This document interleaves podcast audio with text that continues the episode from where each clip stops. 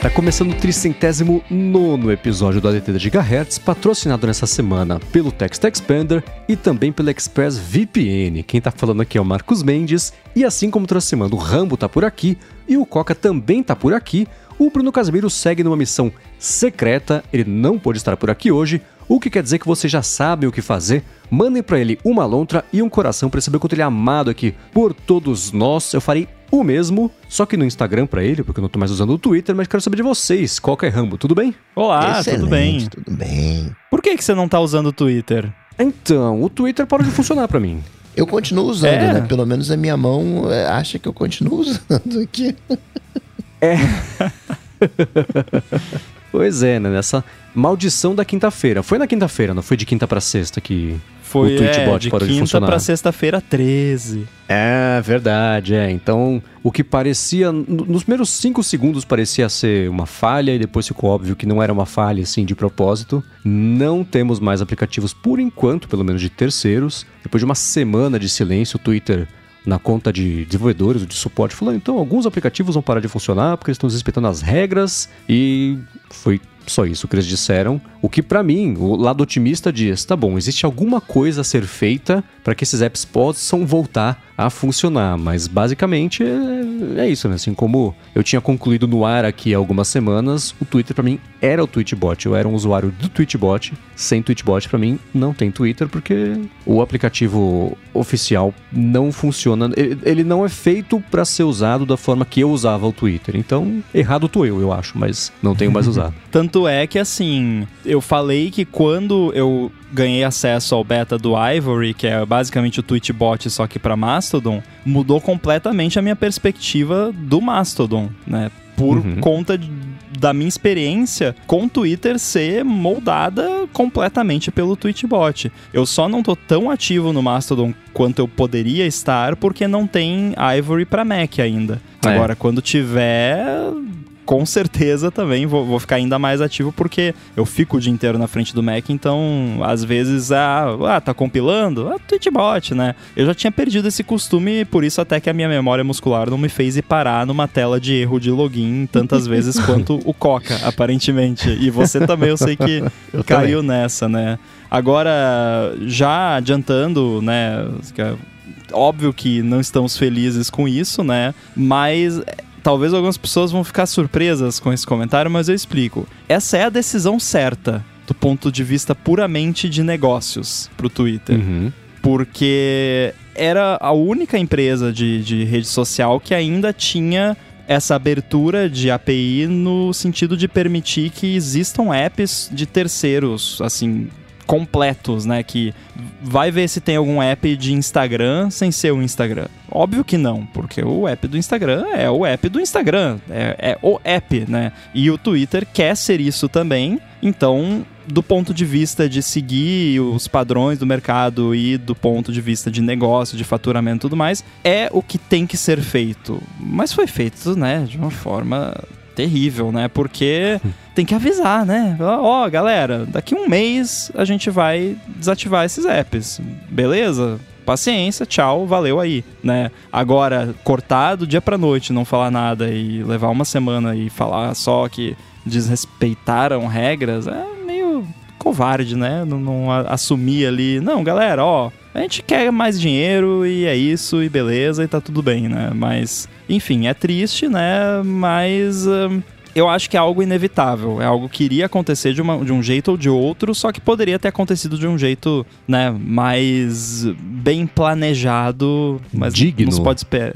É, não se pode esperar muito isso, né, atualmente, mas enfim. Sabe uma relação que eu não vi ninguém ah, fazer? Até porque eu não tô mais acessando o Twitter. Brincadeira. Até acessei o, o aplicativo de Twitter e vi que a galera tá postando menos, né? A galera que, né, de alguma maneira, eu acompanho. Nessa terça-feira, que foi uma te- terça-feira, nessa sexta-feira, que foi uma sexta-feira 13, quando saiu do ar, na verdade saiu na quinta, mas enfim. Teve um vazamento, né? Noticiado um vazamento de e-mails do Twitter. 200 e carambada milhões de e-mails, que é praticamente a base inteira de e-mails do, do Twitter, ah, explorando a API. Eu fico pensando assim, caramba, quer saber, tira esse negócio aí do ar e né, se, não, se não aproveitou esse embalo para fazer essa reforma de alguma maneira. Porque ninguém tá falando do, do, do vazamento, né? Não, é porque assim, Coca, se eu não me engano, esse vazamento já é antigo. Porque essas uhum. coisas de vazamento de base de dados, elas viram meio que um ping-pong que tem o vazamento, aí é divulgado, daí morre, daí é divulgado de novo um tempo depois, quando é conveniente pra imprensa ou para alguém. Então, não tô defendendo o Twitter aqui falando que, que não teve. Não, teve o vazamento, só que eu acho que não foi um vazamento novo, é uma parada que já tinha rolado e meio que voltou à tona agora porque foram obtiveram mais informações ou o Have I Been Pwned lá publicou, não sei, enfim, né, por algum motivo isso veio à tona novamente. Mas se fosse esse o caso, teriam desligado a API ponto, né? Mas não foi o que aconteceu. Eles foi um um target de Twitchbot, Twitterific, que foram apps específicos que eles bloquearam. Não foi um bloqueio da API. Tanto é que a, a publicação de episódios novos da Gigahertz no Twitter é via API. A gente tem um botzinho nosso lá que usa a mesma API que, que esses apps usam e tá funcionando. Eu até falei pro Mendes, na, foi na sexta-feira, quando a gente foi publicado, eu até falei, e aí, será que vai sair o tweet? Vamos ver, né? e saiu. Então, é... E outros apps menores de, de Twitter estão funcionando ainda. Só, foram só realmente os apps filé, né? Os top de Twitter.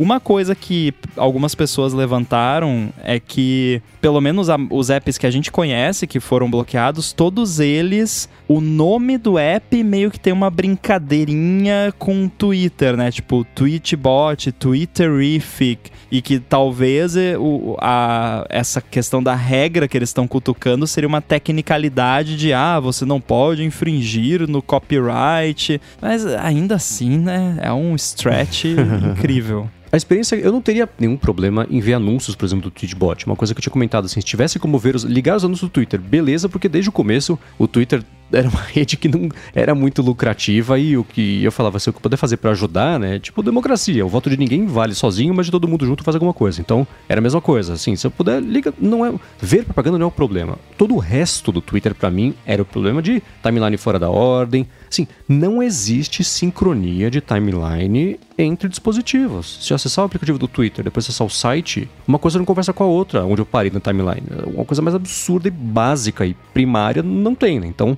toda essa experiência. O Twitchbot ganhou antes coisas como filtrar hashtag, né? Falei, assim, depois que eu bloqueei Neymar, a palavra Neymar, o céu se abriu. Eu falei, beleza, agora eu consigo ver só as coisas que eu quiser e tiro todo o resto. Ó que maravilha, né? E o Twitter não tinha isso, passou até depois de um tempo, foi evoluindo. Eu tenho filtro de mute que usa expressão regular no Twitchbot. Então... Vai ver se tem isso no Twitter.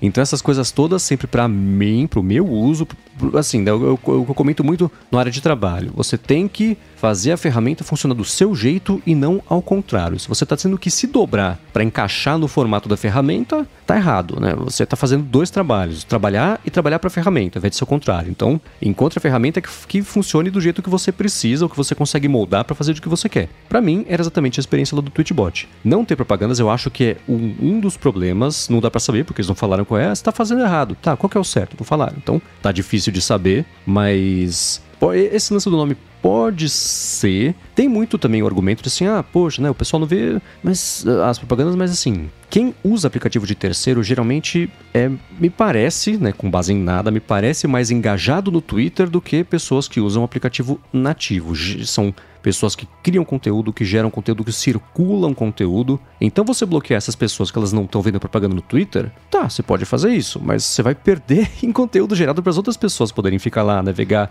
twittar, retweetar, conversar, discutir falar. Onde vai estar tá a propaganda, né? Onde você vai enfiar Exatamente. a propaganda. Eu posso dizer onde ele pode enfiar. É, é então, é, assim, não adianta você ter uma rede social lá só com a galera do reply, né? Porque uhum como que funciona o Twitter né, na prática? Tem uma galera que produz conteúdo, que compartilha, que faz curadoria de conteúdo, que cria conteúdo e tudo mais. E tem a galera do reply, a galera que só, só fica lá dando reply, dando like, retweet, quote tweet e conversando, discutindo, brigando, o que quer que seja. Não tô, não, não tô dizendo que essa galera vale menos, tem menos mérito, nada disso. É só que você precisa de uma galera para você ter a outra. Então, se uhum. você tirar a galera que produz e deixar só a galera do reply, você vai ter uma rede com um monte de gente querendo dar reply sem coisa pra pessoa dar reply, ou dar retweet, ou dar, sabe?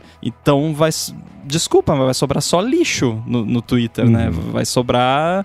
Torço pra que não, né? Tomara que né, dê certo de algum jeito. É, é triste para mim, por mais que eu, né? Tem o Schadenfreude do, do, de dar errado, mas, pô, é triste, né? É uma rede que a gente sempre curtiu e tal, então não gosto de ver as coisas degringolando mais. Eu acho que tinha jeitos também de fazer uma limonada, né, com, com, o limão, pegar, pô, cobra então. Quem, quem quer usar aplicativo de terceiros vai, tem que ser assinante do Twitter Blue. Ou uhum. até um plano mais caro do Twitter Blue para você poder usar aplicativo de terceiros. E, e, com anúncio. Beleza, tá bom. O privilégio é usar o app de terceiro, não é não ver anúncio. Sei lá, eu acho uhum. que tinha né, outras formas. Até porque assim também, não ver anúncio, não tem anúncio, né? Tem anúncio o quê? Do pessoal pedindo Pix. então eu posso cancelar minha assinatura de Twitchbot? Vocês já cancelaram a assinatura do Twitchbot de vocês? Cara, não. Não. E nem vou cancelar. Ele pode sumir da App Store, pode nunca mais funcionar. Eu vou manter a assinatura ativa por quanto tempo ela durar. Enquanto eles deixarem eu continuar é. assinando, eu continuo. é, assim, vi, eu não sei, acho que são 25 reais por ano. Era uma coisa assim, cara, na boa, né? Da noite pro dia, o faturamento, o ganha-pão da galera que faz o Twitchbot sumiu. Foi cortado sem aviso, sem preparação, sem nada. Eu, ao longo dos anos, assim, o Twitchbot sempre foi a app que eu mais uso no iPhone. Assim, se for divide 25 reais num ano, múltiplas vezes por dia que eu abro e uso, e as horas, assim, não dá um centavo por utilização que eu fazia dele. Não, eles não merecem o que eles estão passando por motivos que não tem nada a ver com eles. Então eu vou deixar ativa por quanto tempo funcionar. Pena que não dá pra eu dar mais agora, assim, direto lá no Twitchbot, porque senão eu dava que eles não merecem passar por essa humilhação que eles têm passado. Eu abriria um Patreon se eu fosse eles, porque eu, eu colocaria uma grana lá num Patreon se eles fizessem. Ó, oh, qual é o objetivo do Patreon? Apoiar essa galera aqui que se ferrou e não foi culpa deles, né? Beleza, uhum. apoio. então, é. E, e, assim, e uma coisa que eu percebi, o meu uso social. O meu uso do Instagram aumentou um pouquinho, o que é, era inimaginável há um ano, né? Mas no próprio Mastodon, por assim, o Rambo falou um ponto importante. Ivory só tem pro iOS, no Mac não, não teria que usar o site, que não, não, não funciona para mim. Então é eu tenho usado só é no iPhone, né? Então, a hora que sai um Ivory pro iOS, aí é que nem o Coca comentou esses pra dias. Mac. Né? Quantas vezes. Pro, pro Mac. Quantas vezes vocês já abriram um Twitchbot desde que ele parou de funcionar? Eu tava esperando, eu ia conversar com o Rambo esses dias, de fazer uma, um, um, vídeo para ele explicar como é que funcionava um aplicativo que tá no bonus track, que a gente falou sobre ele. Assim, em três minutos que o Rambo. Eu tava esperando o Rambo entrar na chamada, foi no dia que tinha saído o Twitchbot do ar. Eu tentei abrir umas seis vezes o, o Twitchbot. Tava parado. Ah, Twitchbot. Não, não abre. Aí, é tipo quando acaba a luz, você entra no cômodo, você acende a luz, sabendo que não tem luz, você tenta acender. Foi a mesma coisa múltiplas vezes, né? Aí eu troquei o atalho aqui pra uma outra coisa mais útil Cara, pra mim é, nesses eu dias. tinha por muito tempo num Space, né? Eu arrastava ali para ir pro Space da direita, ficava o Twitchbot em tela cheia no meu Mac. Por anos eu usei assim, principalmente na uhum. época de firma, que aí o app lá demorava para compilar, mesmo compilação incremental, aí às vezes eu tava trabalhando em alguma coisa mais pesada e tal. Ah, vai levar um minutinho aqui para compilar, né? Arrasta no trackpad ali, lê medos de tweet, volta, compilou, rodou. Uhum. Agora eu comecei, começou a me incomodar isso, aí o que, que eu fazia? Eu criei uma imagem no preview lá, tudo preto, escrito em letras garrafais, volta pro trabalho. E botei isso em tela cheia no negócio da, da direita e deixei, acho que durou uns três dias assim e eu perdi o hábito. E aí, uhum. ó, pessoas, crianças, como eliminar um hábito, né? Então eu fiz isso e aí eu eliminei esse hábito da minha vida e parei com isso. Uhum. Então eu já. Isso, ó, Fica a dica. Isso e o lance de não deixar o mail aberto foram ah, coisas é? que diminuíram a minha ansiedade, assim, em, eu diria que em mais de 60%. Porque uhum. era uma ansiedade, assim, ai meu Deus, tem e-mail, ai, o que que é, né? E era spam, 99% das vezes. Até que um dia, eu, uma semana lá, eu resolvi, não, não vou abrir o mail nenhum dia essa semana. Eu vou abrir uma vez na segunda e uma vez na sexta. E era uma semana normal de trabalho. Fiz isso Sabe o que, que aconteceu? Nada. Nada. Ou seja, toda aquela ansiedade, todo aquele tempo gasto abrindo e-mail e, e perdendo o foco de, das coisas, perdido, inútil. Então, hoje em Uhum. dia, eu abro o e-mail uma vez por dia. Normalmente, ou no começo ou no final do dia, eu abro uma vez, vejo o que tem, fecho, não abro mais. E a mesma coisa eu comecei a fazer com o Twitchbot, é uma vez, duas por dia no Mac. Aí no iPhone é aquela, ah, tô esperando o elevador, aí, ah, beleza, vai ali, olha o, o Mastodon ali, o, o Ivory hoje em dia. Mas no Mac eu parei, tomara que um Ivory pra Mac não me faça voltar a ter esse hábito, né? Você falou de e-mail, Rambo, mas isso é válido para qualquer notificação. Alguma vez o seu iPhone acendeu Uhum. e você não olhou para ele? pois é, esse é o problema. Notificação vinda de outras pessoas, acho que esse é o principal. Assim, lembrete, coisa que você estabelece pra si mesmo, beleza, mas você depender do bom senso de terceiros pra conseguir ser produtivo, esquece. Então, Dá uma importância maior do que parece ter a, a coisa, assim, tipo, sim, ó, sim, sim, sim. eu, eu, eu quero dar o direito de qualquer pessoa aleatória, ou até que mesmo que não seja uma pessoa, controlar a minha atenção.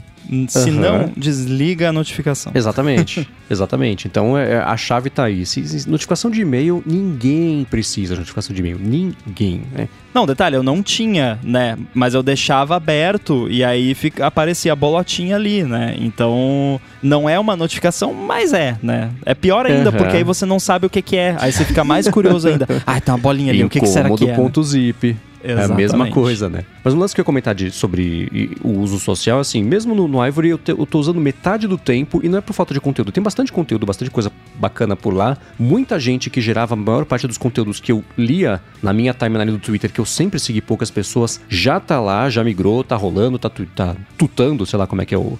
ou a gente vai traduzir o termo Post, aqui. postando. É, tá postando, é, beleza. Mas a vontade hum, de, de- de interagir socialmente, digitalmente, agora é a mesma que eu tenho de, de interagir socialmente pessoalmente, quase nula. Então, e uma- um paralelo que eu fiquei pensando essa semana é que nem quando, sei lá, todos tínhamos VHS. Aí saiu o DVD. A gente vai lá, começa a montar a biblioteca de novo, tudo de DVD. Terminou de montar, sai Blu-ray. Fala, velho, não vou comprar tudo de novo. Então eu tô sentindo a mesma sensação com Ivory, né? Você monta uma rede, aí para, você monta outra, aí para. Aí você fala, não, ah, quer saber, cara? Assim, se que alguém quiser saber o que a gente tem a dizer, vem escutar os podcasts. Não, não preciso mais ter tantos canais de divulgação de mim, né? Eu canso disso, as pessoas cansam disso. Então, eu tenho usado o Ivory pra Imagina coisas... pra quem tem 60 e poucos mil seguidores. Você Então, pensar né, em. Ah, pô, vou. Ah, que legal. Eu tô com 6 Uhum. mil no Mastodon. Eu achei que não ia chegar a tanto, mas. Obrigado, inclusive, todo mundo. Eu tenho usado pra postar lá no Mastodon coisas que eu não postaria. Coisas mais sobre mim que eu não postaria no Twitter. Então é curioso, né? Eu postei esses. hoje, que a gente tá gravando aqui, eu tenho um móvel da sala que tem duas velas. O sol bateu na vela, as duas derreteram, então caídas, murchas, assim. Tô- É, é isso, a postagem é umas coisas que eu não sei se eu postaria no Twitter, porque. Não sei, então lá, mas no máximo isso, assim. Não, não tenho investido na minha presença digital, social no, no Mastodon e não vejo outra rede aparecendo porque me dê vontade de fazer isso. Voltando a funcionar o Twitchbot lá no Twitter, eu volto a entrar lá e ver o que tá acontecendo, mas o uso ativo que eu fazia, não vejo isso tão cedo acontecer não. Bom, passado esse mini que não foi mini assunto, vamos entrar pro follow-up, os follow-ups aqui sobre o que pintou na semana passada, últimas semanas também aqui no podcast e em outros podcasts da Gigahertz, vai ter um follow-out também, mas antes disso eu vou tirar um minutinho aqui do episódio para agradecer o TextEx Panda que tá mais uma vez patrocinando aqui o ADT e tá com desconto especial para quem escuta o podcast e quer poupar vida, não quer mais ficar digitando as mesmas coisas o tempo inteiro. O TextEx Panda é uma das ferramentas mais úteis de produtividade que eu já, já usei, tanto no iPhone, quanto no iPad, quanto no Mac também, e tem para Chrome, tem para Windows, vai chegar para Android em algum momento que tinha beta, até recentemente, eles devem estar trabalhando e finalizando isso aí, e ele bem basicamente serve para você poupar vida. Você tem textos que você digita repetidas vezes no dia, na semana, no mês, seu nome completo, num cadastro, por exemplo, você digita e você erra uma coisa, ou então um telefone, errou um telefone aí que você vai cadastrar, pronto, você para de receber as comunicações que você receberia pelo telefone porque você digitou errado e nem percebeu. Com o Text Expander, isso não acontece porque você cadastra pequenos atalhos de teclado e quando você digita o atalho, ele troca pelo texto completo. Então, no meu caso aqui, eu tenho atalho de teclado para os patrocínios. Isso que você está escutando, que eu estou lendo aqui agora, não é esse pedaço que é improviso, mas ainda assim os argumentos todos são um atalho que eu tenho para cada patrocinador aqui da Gigahertz específico para cada podcast, em vez de ter que ir atrás do e-mail e tudo mais, tá tudo cadastrado bonitinho. Informações pessoais como CNPJ, e-mail, número do passaporte, cartão de crédito não, que aí você né, não é uma boa ideia. Mas assim, nome completo, endereço, né? Me mudei para São José dos Campos. Agora arroba SJC ele troca para São José dos Campos num cadastro, isso é muito útil, por exemplo, e tudo isso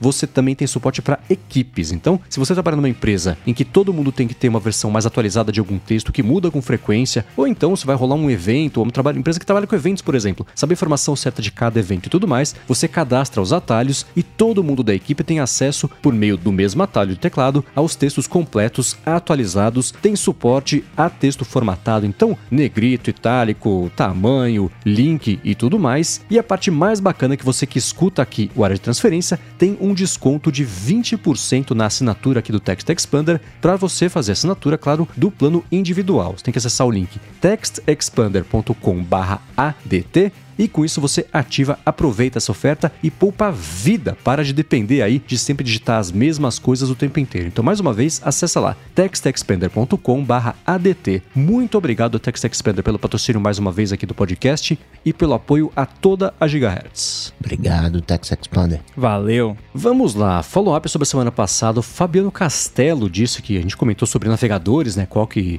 cada um de nós usamos aqui, ele comentou que há dois anos tem usado os perfis lá no Chrome, que resolveu o problema que ele tinha de usar vários browsers para acessar contas diferentes e ele falou que para ele funciona muito bem. É uma coisa que vocês já testaram, que vocês usam, que vocês nem lembravam que existia. Como é que é para vocês? Eu não uso muito porque o meu principal motivo para usar browsers diferentes é testar coisas ou coisas que realmente não funcionam, tipo o StreamYard que a gente está usando agora, né, que não funciona no Safari, mas não uso tanto para alternar entre contas necessariamente, então não não vejo necessidade, mas já ouvi falar do recurso e, e sei que é muito útil. Firefox também tem, né? O, são é os containers, né? Alguma coisa assim. Só que isso é, é novo, isso aí saiu, né?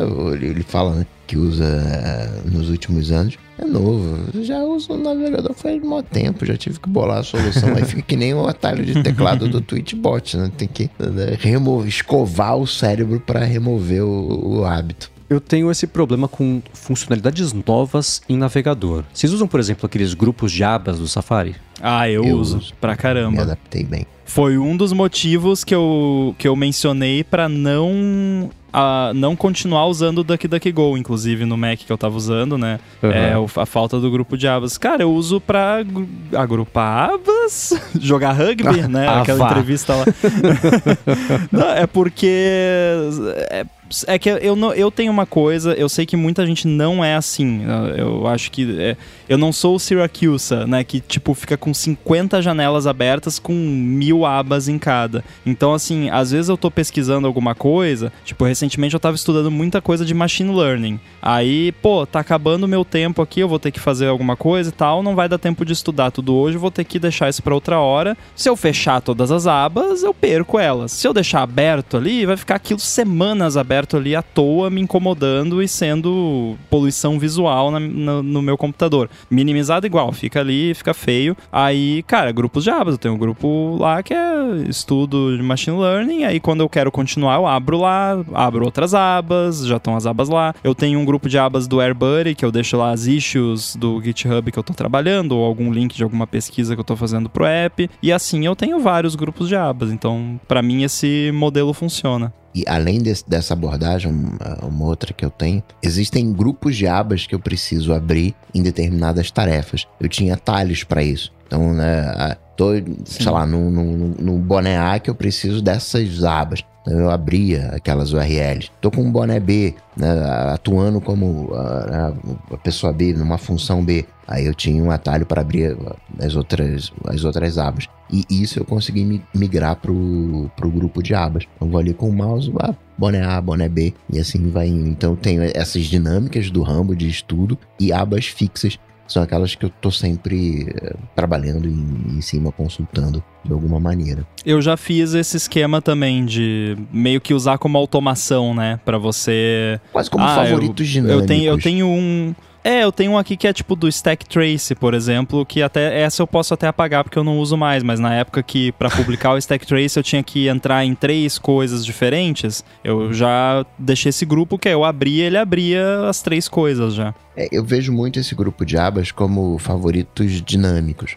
Ou seja, é, não é aquela lista fixa. Eu vou colocar um, vou tirar outro, e, e é conforme o uso. Isso eu acho bem legal também. Eu acessei meu grupo de abas aqui, eu tenho um chamado Móveis, que é de quando eu me mudei para cá em março do ano passado, que foi a última vez que eu tentei usar um negócio desse, pra você ver como os perfis de uso são diferentes. Já eliminei, porque eu comprei os móveis que estão abertos ali na, naquela aba, faz meses que eu não preciso mais disso. Mas é curioso, eu para mim, sei lá, quando eu vou trocar de tarefa, mesmo que sejam sites recorrentes, eu tendo a abrir o site que faz parte do processo de trocar o pedaço do cérebro, virar, manobrar, agora encaixar ele nesse módulo, qual que eu falar, o boné A, o boné B, então eu entrar, sei lá, publicar o Bolha Dev, que tem sites específicos que entro todo dia. Eu entro todos os dias. É, eu tenho uma automação que dispara um dos sites, que é, é o que a gente usa o ClickUp para as tarefas, e o que a gente vai comentar é, é, em cada dia no podcast, mas ainda assim o resto para publicar e tudo mais. Eu, eu fa é, faz parte do processo de entrar no mindset de fazer a gravação, edição e publicação, eu entrar lá, abrir, é o tempo de adaptação. Ao invés de trocar né, de um segundo para outro de, de, contexto,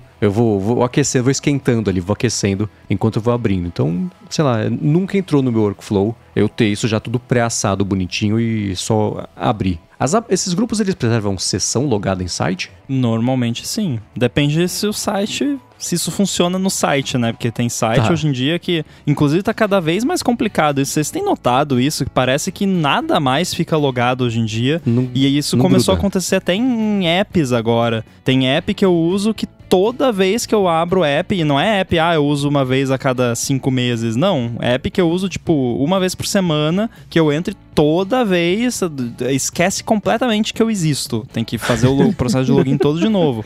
Né, que alguns têm, né? Tipo, app de banco, você tem que autenticar biometria e tal, mas tem app que simplesmente login, ah, que isso, né? Entra aqui, se vira.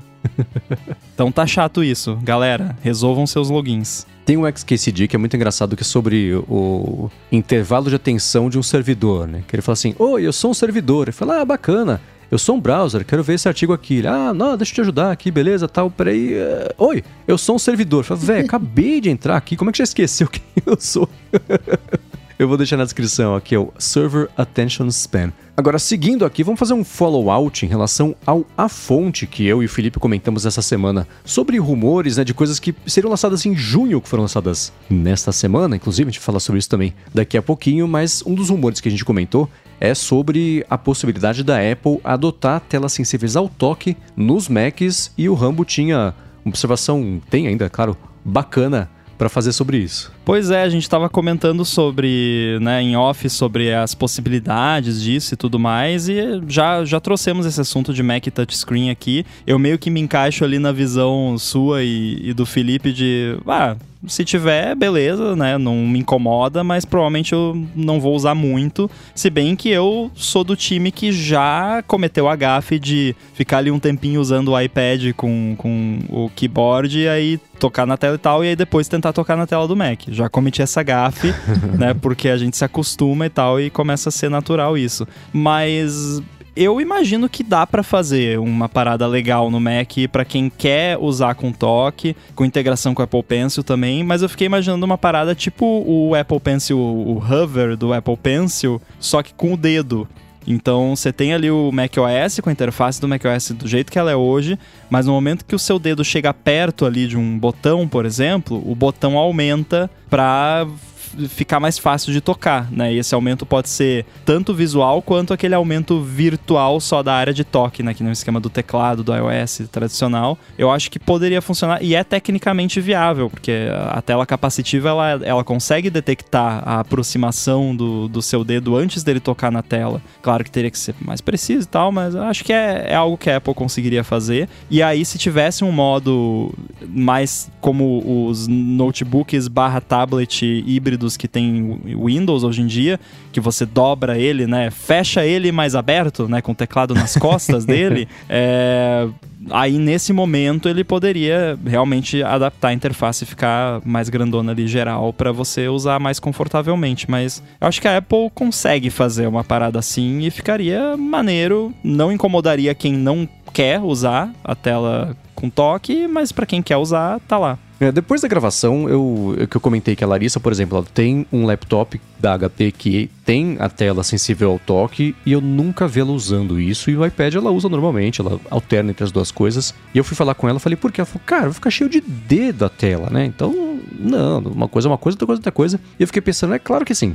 Lançando um negócio desse, a tela provavelmente teria uma camada oleofóbica, assim como acontece nos tablets, em telefones, né? Aquilo tudo. Mas ainda assim, a gente passou uma vida aprendendo que não pode encostar a pata na maldita tela que vai engordurar, né? Para quebrar uhum. esse, esse problema, tudo bem que aí tem uma, uma divisão geracional, né? As gerações mais novas, criançada, encosta na TV achando que vai ser touch, aquela coisa toda, né? Eu, às vezes, é assim, outro dia eu sentei aqui na mesa para trabalhar, para acordar o Mac que eu fiz. Eu toquei na tela, dei um toque na tela como se fosse ah. o iPhone, para ele acender. Assim como o iPhone, uma vez eu me senti a pessoa mais idiota do mundo, cara. Eu tava com o iPhone ligado, eu fui desligar o iPhone. O que, que eu fiz? Eu coloquei a palma da mão em cima da tela como se fosse o Apple Watch. eu já fiz isso. A, a tela inteira. Nossa, que bom, que, que alívio que não sou só eu. É. Falei, ainda bem que ninguém viu, deixa eu fingir costume aqui, porque foi ridículo, né? Mas é uma coisa que a gente vai absorvendo e vira tão natural que. Como assim não funcionou no iPhone, né? Então fiquei confuso por um segundo até entender a bobagem que eu tinha feito. Então tem um pouco dessa quebra de paradigma de uso mesmo, mas isso que o Rambo falou, que o Rambo falou dessa hipótese da Apple ter esse. Semanticamente, sabe como é que seria um bom nome? Force Touch. Porque é o Force ali, está comandando só com, né? Mas também Use outra coisa força. de, de Exato, né? Mas a gente sabe que não, não vai ser. Mas eu fiquei simulando aqui como é que seria, imaginando a reação das coisas. É muito, na minha cabeça tá mó legal, né? Tem que ver como é que seria a implementação disso. Eu imagino um efeito parecido com o efeito de zoom do dock, né? Quando, que até uhum, hoje você ainda exato. pode ativar isso no Mac, né? Quando você passa o cursor em cima, ele, né?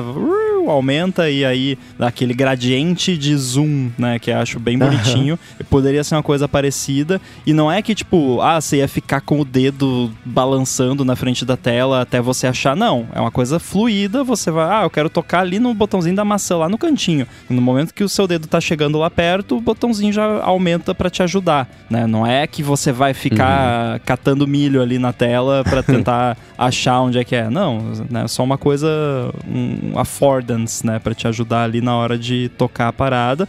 Mas provavelmente teria uns efeitinhos legais também. Se você ficasse fazendo com o dedo ali, tipo DJ na tela do teclado Mac, ia ficar balançando, né? O íconezinho que nem no.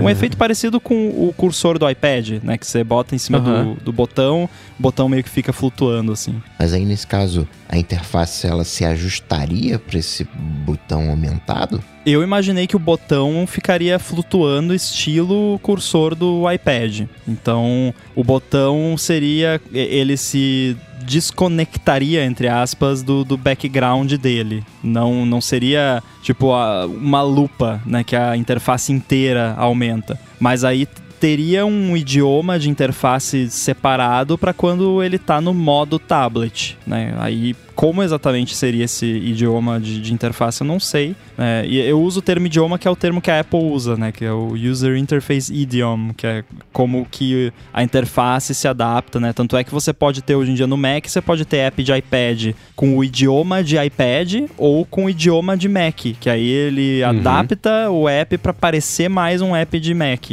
É, que o app, acho que de podcasts no Mac é, é assim. Então acho que daria para fazer algo bacana dessa forma.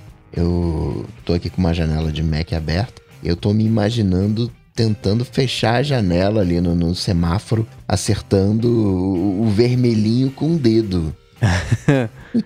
Aí é que tá, né? Por isso que tem que, tem que ter um, um hover ali que quando você tá chegando perto, ele já te ajuda. Agora, eu posso dizer que eu, eu já usei até bastantinho o Screens que é esse app que você acessa via VNC, o Mac no, no iPhone, no iPad. Eu já usei até no iPhone e, cara, não é tão ruim quanto parece. Tipo, é perfeitamente usável. É, assim, é, é desconfortável porque você tá tocando elementos de interface menores do que você tá acostumado a tocar numa tela de iPhone ou iPad, mas é perfeitamente usável. Então, eu acho que com um pouquinho de ajuste rola. É, eu tinha pensado em interações parecidas com o remote da Apple TV, mas o contexto de de, de interação é diferente, né? Apple TV você tem um menu que te joga para aplicativos que você vai assistir um negócio por horas, não é uma interação constante, né? Então não funcionaria. Não, e mesmo no Mac, se você for olhar, sua interação não é constante, constante, né? Uhum. Ou ao menos com o touch não seria. Porque eu, eu não É. sei. Eu imagino o uso do touch uma coisa mais esporádica ou então uma coisa que, ah, quero sentar aqui e ler um negócio. Aí você dobra lá o teclado e fica com o Mac como se fosse um tablet para ler, só pra, por Uhum. conveniência. Ou então, né, com suporte Apple Pencil para quem precisa usar o Apple Pencil. Aí seria mais interessante ainda. Pô, pensei era legal. Eu tô agora aqui. A gente tá conversando, eu tô com uma caneta na mão e eu tô fingindo que eu tô mexendo no Mac com a caneta, seria mó legal. Então, na minha cabeça tá bonito também como é que isso funciona. O que eu ia comentar é o seguinte, né? A gente tem. Na Apple TV você mexe num menu pra depois dar play em alguma coisa e assistir, né? Então, no Mac, sei lá, o, o, pra mexer no, no, no, no, Photoshop, por exemplo, no Mac, com a tela sensível ao toque, é, não dá, né? A interface ela é feita para um dispositivo de apontamento de precisão. Sei lá, né? Você tem tudo muito colado, muito grudado. É adaptar para aparecer com a interface do iPad? É uma possibilidade, mas aí você teria que ter o modo tablet e o modo desktop ou, ou, ou, ou modo mouse, que é como é o Windows há um tempão, sabemos disso, o ponto não é esse. Mas é, é, o, o diabo está nos detalhes como sempre, né? Como é que você implementa isso sem despertar a absoluta ira de quem falou é, quem sempre disse, não quero touch no Mac, né? O nosso argumento é, não usa. Mas se isso começar a interferir no uso de quem não tá metendo o dedo ali na tela, aí vira um problema, né? Então, tem que Exato. medir muito bem quais vão ser as diferenças e adaptações ali, pra quem não quiser usar um Mac com um- tocando na tela, nem lembrar que isso é uma funcionalidade. né? Exato. Agora, uma coisa que pegou a gente de surpresa foi o lançamento nessa semana. Por enquanto, estamos gravando na quarta-feira à noite, vai saber de temos três coisas novas aqui, né? MacBooks Pro 14 e 16 polegadas com chip M2, Mac Mini com chip M2, acabou o Mac Mini Intel e o HomePodão novo. Não sei qual que foi a maior surpresa pra vocês, Pra mim foi isso ter sido anunciado agora, uma na, na sequência da outra. né? Olha, surpresa pra mim nenhum foi, porque, né, já tínhamos aí vários reportes de tudo quanto é lado, mas precisamos dar aqui os parabéns pro Felipe, né, porque acho que tudo isso que foi lançado, tinha, tinha acho que artigo dele lá no 9 to 5 de junho do ano passado, até antes, falando, ó, vai ter um Mac assim assim, vai ter um HomePod assim assim, então, é, surpresa que esses produtos foram anunciados nenhuma, mas sim, Digo agora. a- é, agora sim, mas eu acho que o agora, a surpresa de agora é porque na verdade não era pra ter sido agora, né? Era pra ter sido final de 2022, como estava no nome do arquivo lá, do, do vídeo do- de anúncio do- dos Macs, né? Que a Apple publicou um vídeo no site, e aí você vai ver lá o, o- a URL do arquivo, tá lá Mac Mini, MacBook Introduction 2022, né? E claro que pode ser, sei lá, produziram em 2022 ou ficou pronto o vídeo final, né? Antes de saírem do recesso feriadão de festas ali, fizeram o vídeo e aí botaram 2022, mas a gente sabe que não, que era pra ter saído no final do ano e não saiu, co- coisa de, né, supply e tal, então rolou agora, isso sim foi uma surpresa, é uma surpresa legal, né? Aham, sem dúvida. É, pra mim não foi exatamente uma surpresa. O que pra mim foi mais surpresa, embora também é, já tivesse sido falado, é que no tal do HomePod Mini tem termômetro e sensor de umidade. Que foi lançado há dois anos. Isso me dá uma raiva. É que nem o. No, no, no Apple TV também tinha um negócio desse, né? Que tinha Bluetooth escondido e aí habilitaram pra você, quando aproximasse do, ah, do iPhone, fizer- ah, realizar a configuração, né? De maneira Sim. mais fácil. Eu fico danado com isso. Você comprou um negócio tem dois anos, você tá dois anos sem usar o, o- o termômetro porque. Tudo bem, de repente era porque precisava atualizar não sei o que de não sei o que lá, mas é, eu- isso me deixa danado a vida.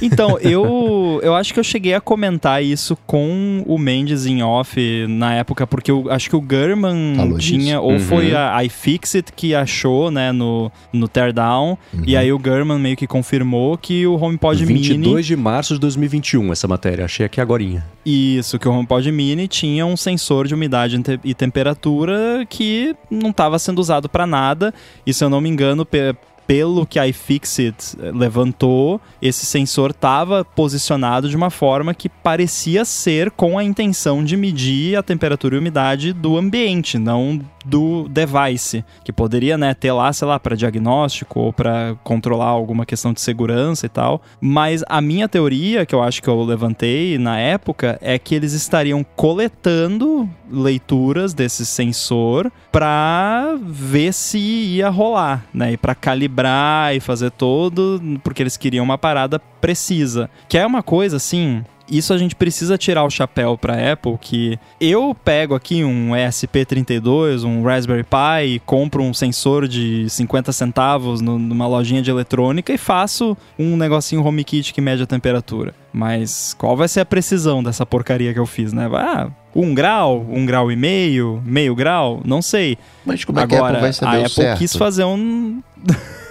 Como assim? Como é que a Apple vai saber o certo? O HomePod Mini tá na casa da pessoa e ele tá falando lá 20 graus, 22. Como é que a Apple vai saber se tava Ué. realmente 20 e 22 lá? Não, Ela é- passou dois é que- anos tentando.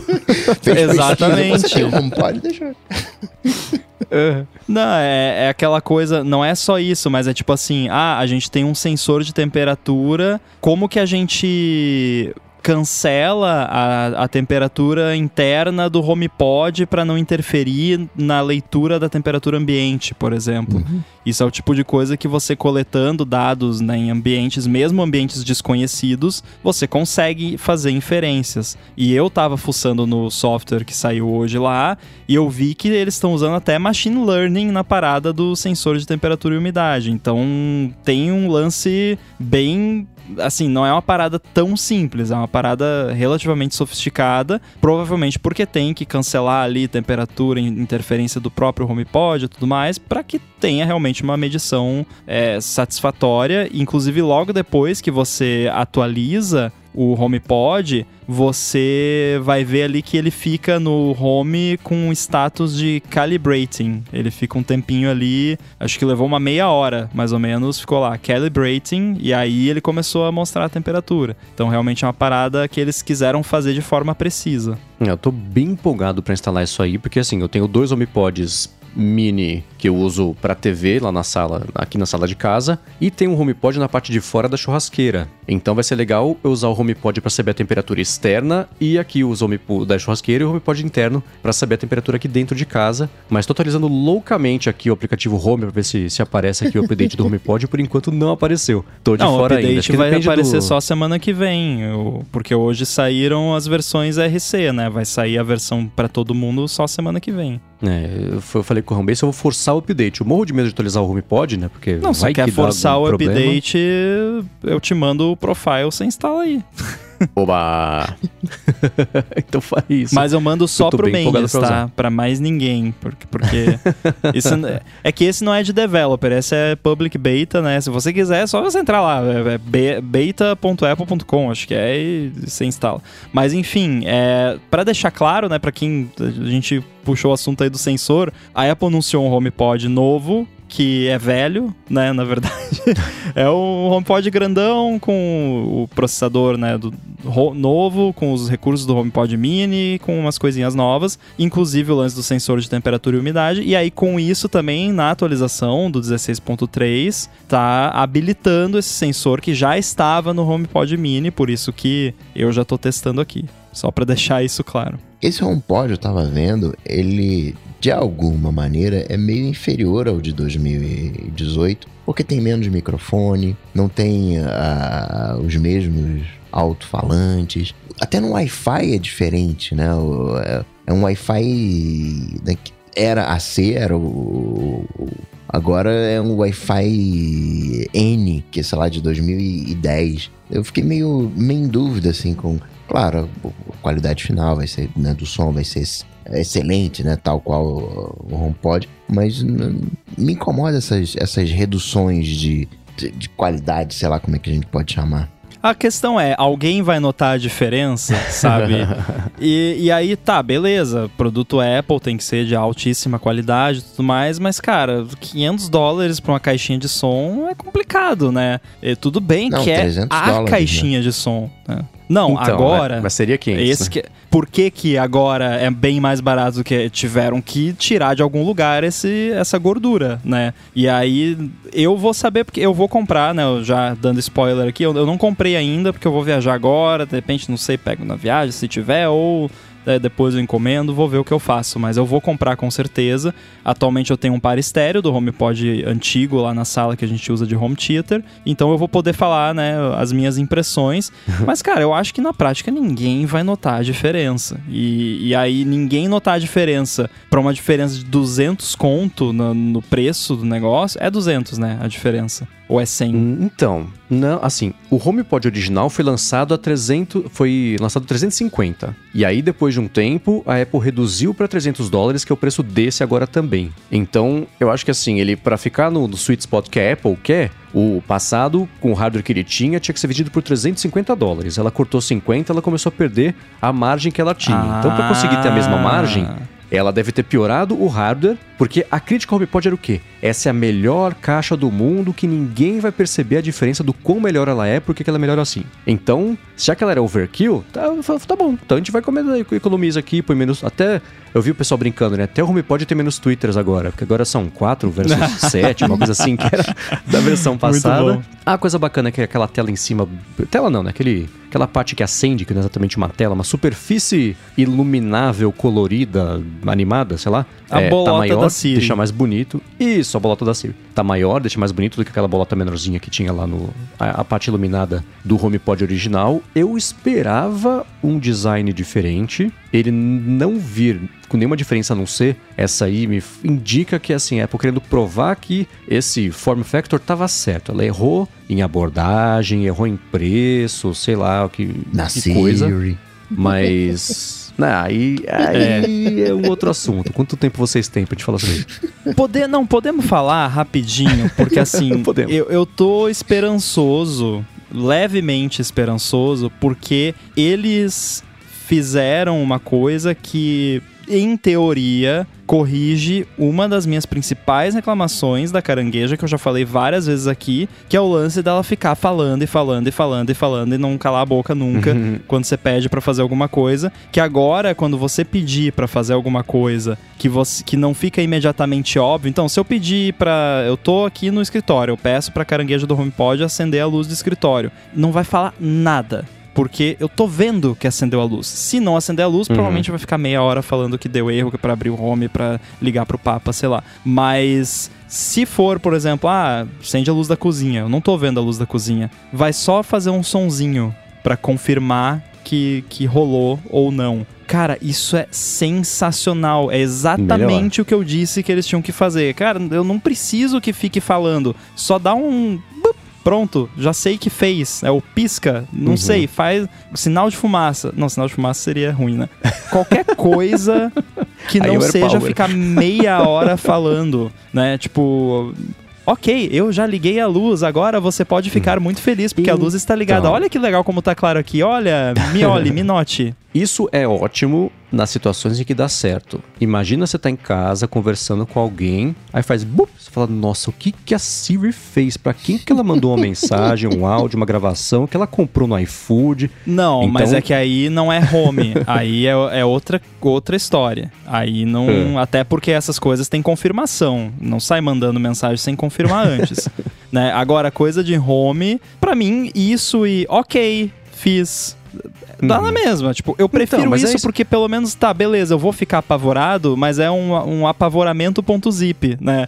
Tipo, vai fazer e beleza, é, é o, é o boop da morte, né? Você não sabe Uhum. o que te espera da- da- da- atrás daquele boop. É isso, o problema é. Eu tava conversando com a Larissa aqui em casa faz um tempo, aí do nada o HomePod, a Siri fala, Done?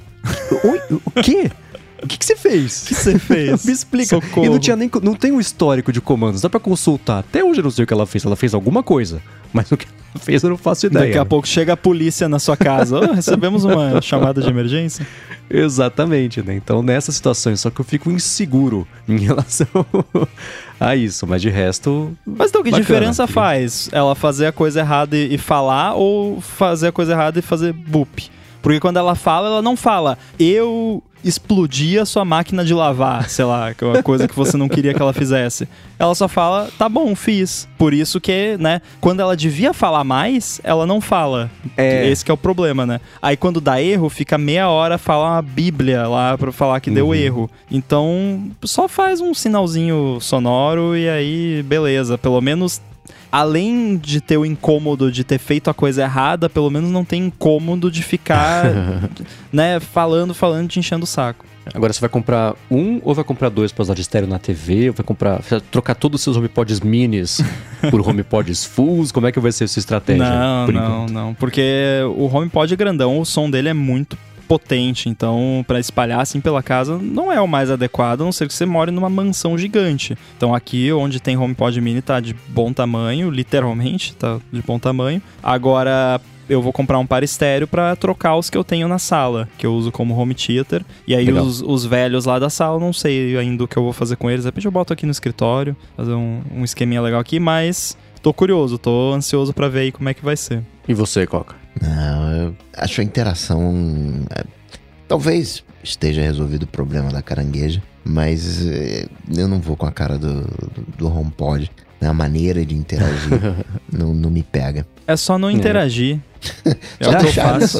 Mas aí eu compro um novelo de lã e deixo ali e pronto, se não é pra interagir.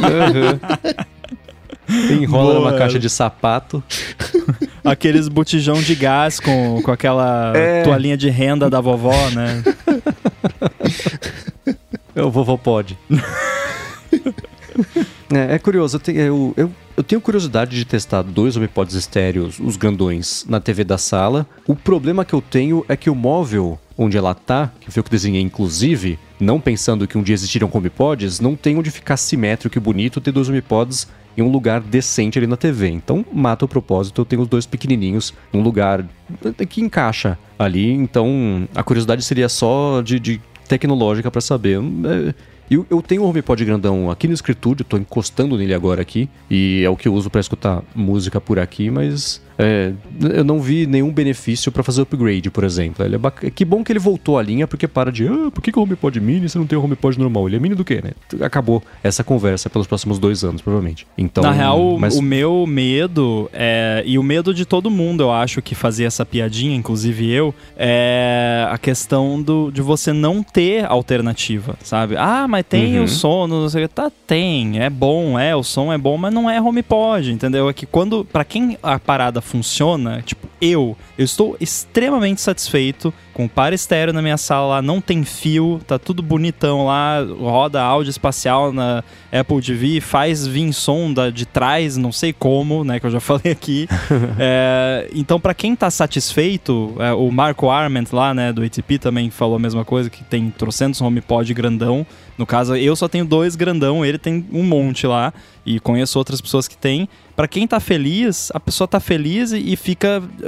Eu tava nessa, tipo, eu ficava fala- falando pro Rafa que, pô, cara, não pode acontecer nada com esses HomePods, porque eu não sei o que eu vou fazer se, se estragar. Aham. Tipo, o que, que eu vou fazer? Vou lá na- numa loja comprar uma soundbar horrível que eu vou ter que ligar com cabo e toda vez que eu olhar pra aquilo vai doer os meus olhos? Não, né? Então vou ter que catar no eBay lá, pagar 10 mil dólares por um HomePod que não vai nem receber atualização de software daqui a um ano. Então era, essa era a preocupação dessa galera, inclusive eu, que né, tudo bem, é um produto de nicho, é um produto caro, é um produto que não é todo mundo que compra, mas pra quem comprou o original e tá feliz e agora o original tá ficando velho e começando a mostrar sinais de velhice, é muito bom saber que, beleza, temos como continuar sendo felizes, né?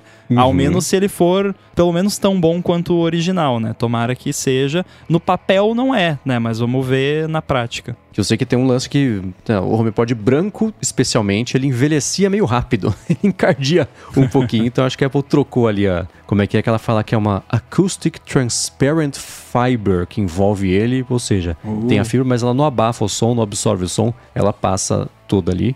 O que você falou é verdade, assim, o bom que HomePod grande existe de novo, que é um seguro pra quem tem e tá com medo dele quebrar. Mas, tirando isso, é, se quebrasse o meu, eu compraria um outro grandão pra ter um grandão, mas não tenho vontade de ter outro, por exemplo, pra fazer um par estéreo lá na TV. Agora vamos falar sobre os MacBooks Pro, que eram para ter saído em novembro, dezembro, aí daqui a pouco eles vão sair em junho e chegaram, quer dizer, chegam na semana que vem, né? mas foram anunciados nessa semana. O hardware mesmo, a especificação e tudo mais, aqueles 20% de ganho versus o M1, foi surpresa ou era previsível já por conta dos iPads, por exemplo, que estava usando lá a mesma base de chips? Eu esperava um pouco menos na real. Eu não não que, meu Deus, né? Uau, que incrível, mas esperava menos desempenho, aumento de desempenho com relação, relação com relação a, ao modelo anterior. É, mas como eu já tinha comentado com você em off, eh, antes de ser anunciado, eu falei, ah, cara, você sabe, provavelmente vai ser só o processador e talvez o padrão de Wi-Fi,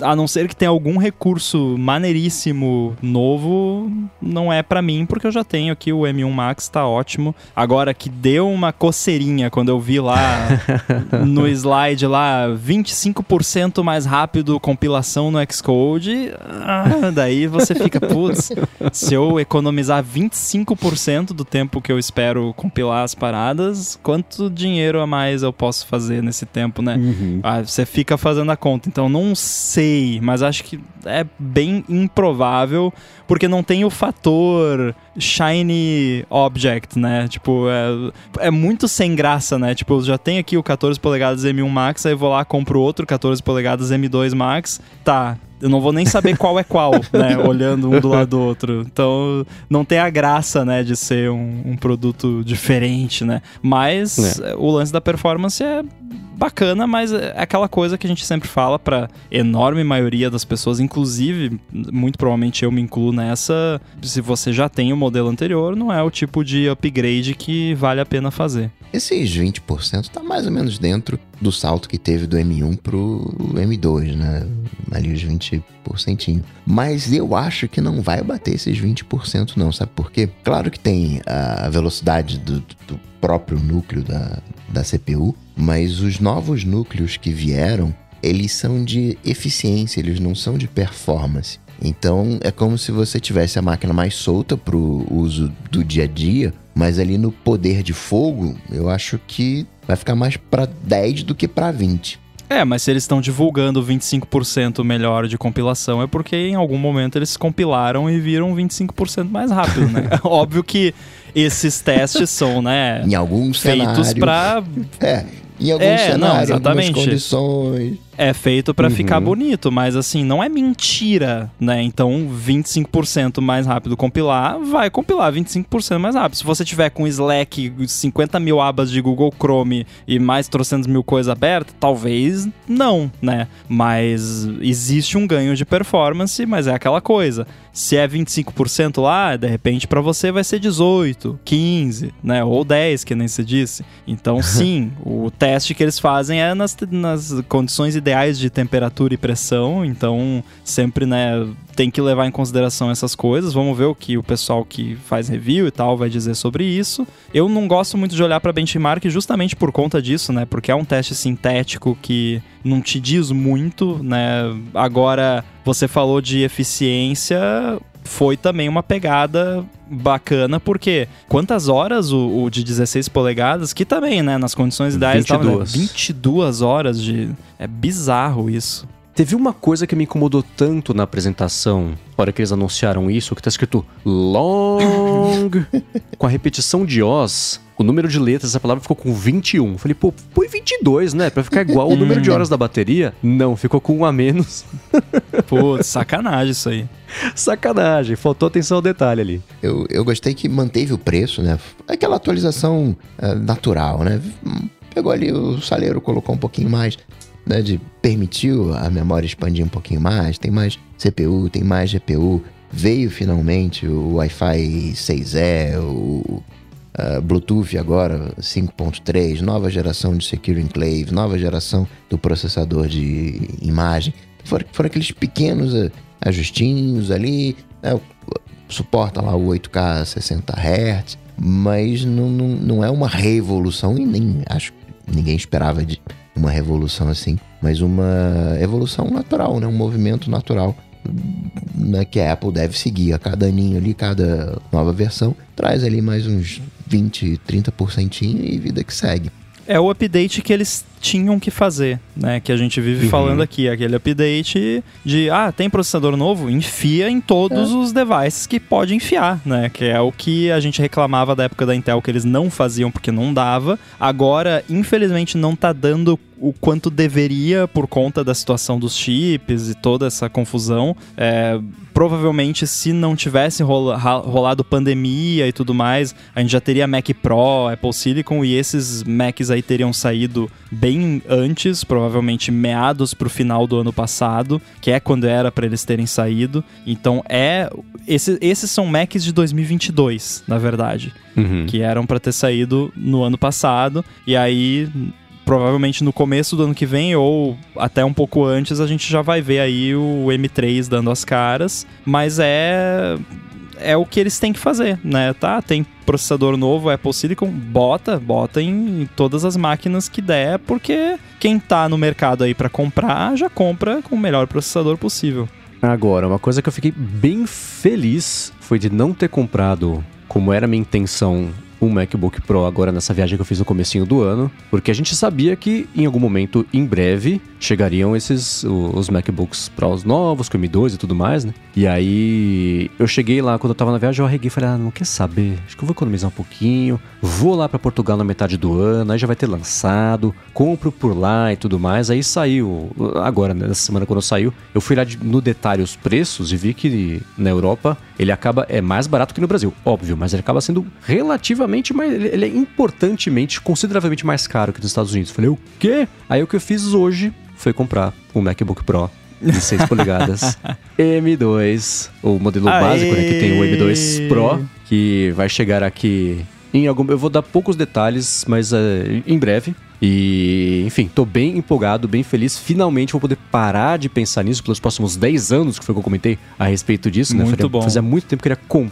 trocar de computador. Vou trocar, ficar mais feliz ainda quando acostumar com o teclado, que eu sei que é a principal diferença que eu vou sentir, porque o Note eu sei que acaba sendo invisível, fica barra preta, cobre e tudo mais. Mas eu tô bem empolgado. Esse finalmente vou trocar de computador depois de um tempão. O que quer dizer que o meu MacBook Pro atual está à venda, tá? Quem tiver interesse, Opa! falar comigo que tá um preço bem camarada, porque tem uma lição de casa para ser feita nele. Então dá pra falar comigo. Quem quiser comprar vai se sair bem. De qualquer forma, eu tô bem empolgado. Então, Rambo, eu não tenho parâmetro para saber como é que é a compilação de Xcode até agora, mas na hora que eu testar, eu posso falar se tá rápido de verdade ou se tá muito rápido de verdade, no que for compilar alguma coisa no Xcode, que aparentemente está no meu futuro próximo aí. Eu te mando o repositório do AirBuddy e aí você faz um benchmark. Aí eu faço aqui e a gente Uh, compara. Daí vê boa. qual que vai mais rápido. Boa. é, então, eu, cara, parabéns. Você vai. Eu acho que você vai ficar chocado com Vai. a velocidade, Vai. porque você, você tem um Mac Intel de 2015, né? 2015, eu- eu- é. Eu tinha, quando eu migrei pro. Eu tinha o top de linha Intel i9 com o máximo de RAM e tudo da- da- do, do ano, quando comprei um MacBook Air M1 de entrada e eu fiquei impressionado. Então imagina de um Intel 2015 para um M2 Pro. Você não vai Uhum. acreditar na velocidade. Eu não lembro qual foi a comparação que a Apple fez, mas ela falou: ah, é 14 vezes mais rápido do que o i9, whatever. E vai ser um saltão. É um absurdo. Vai ser 50 vezes mais rápido que o seu.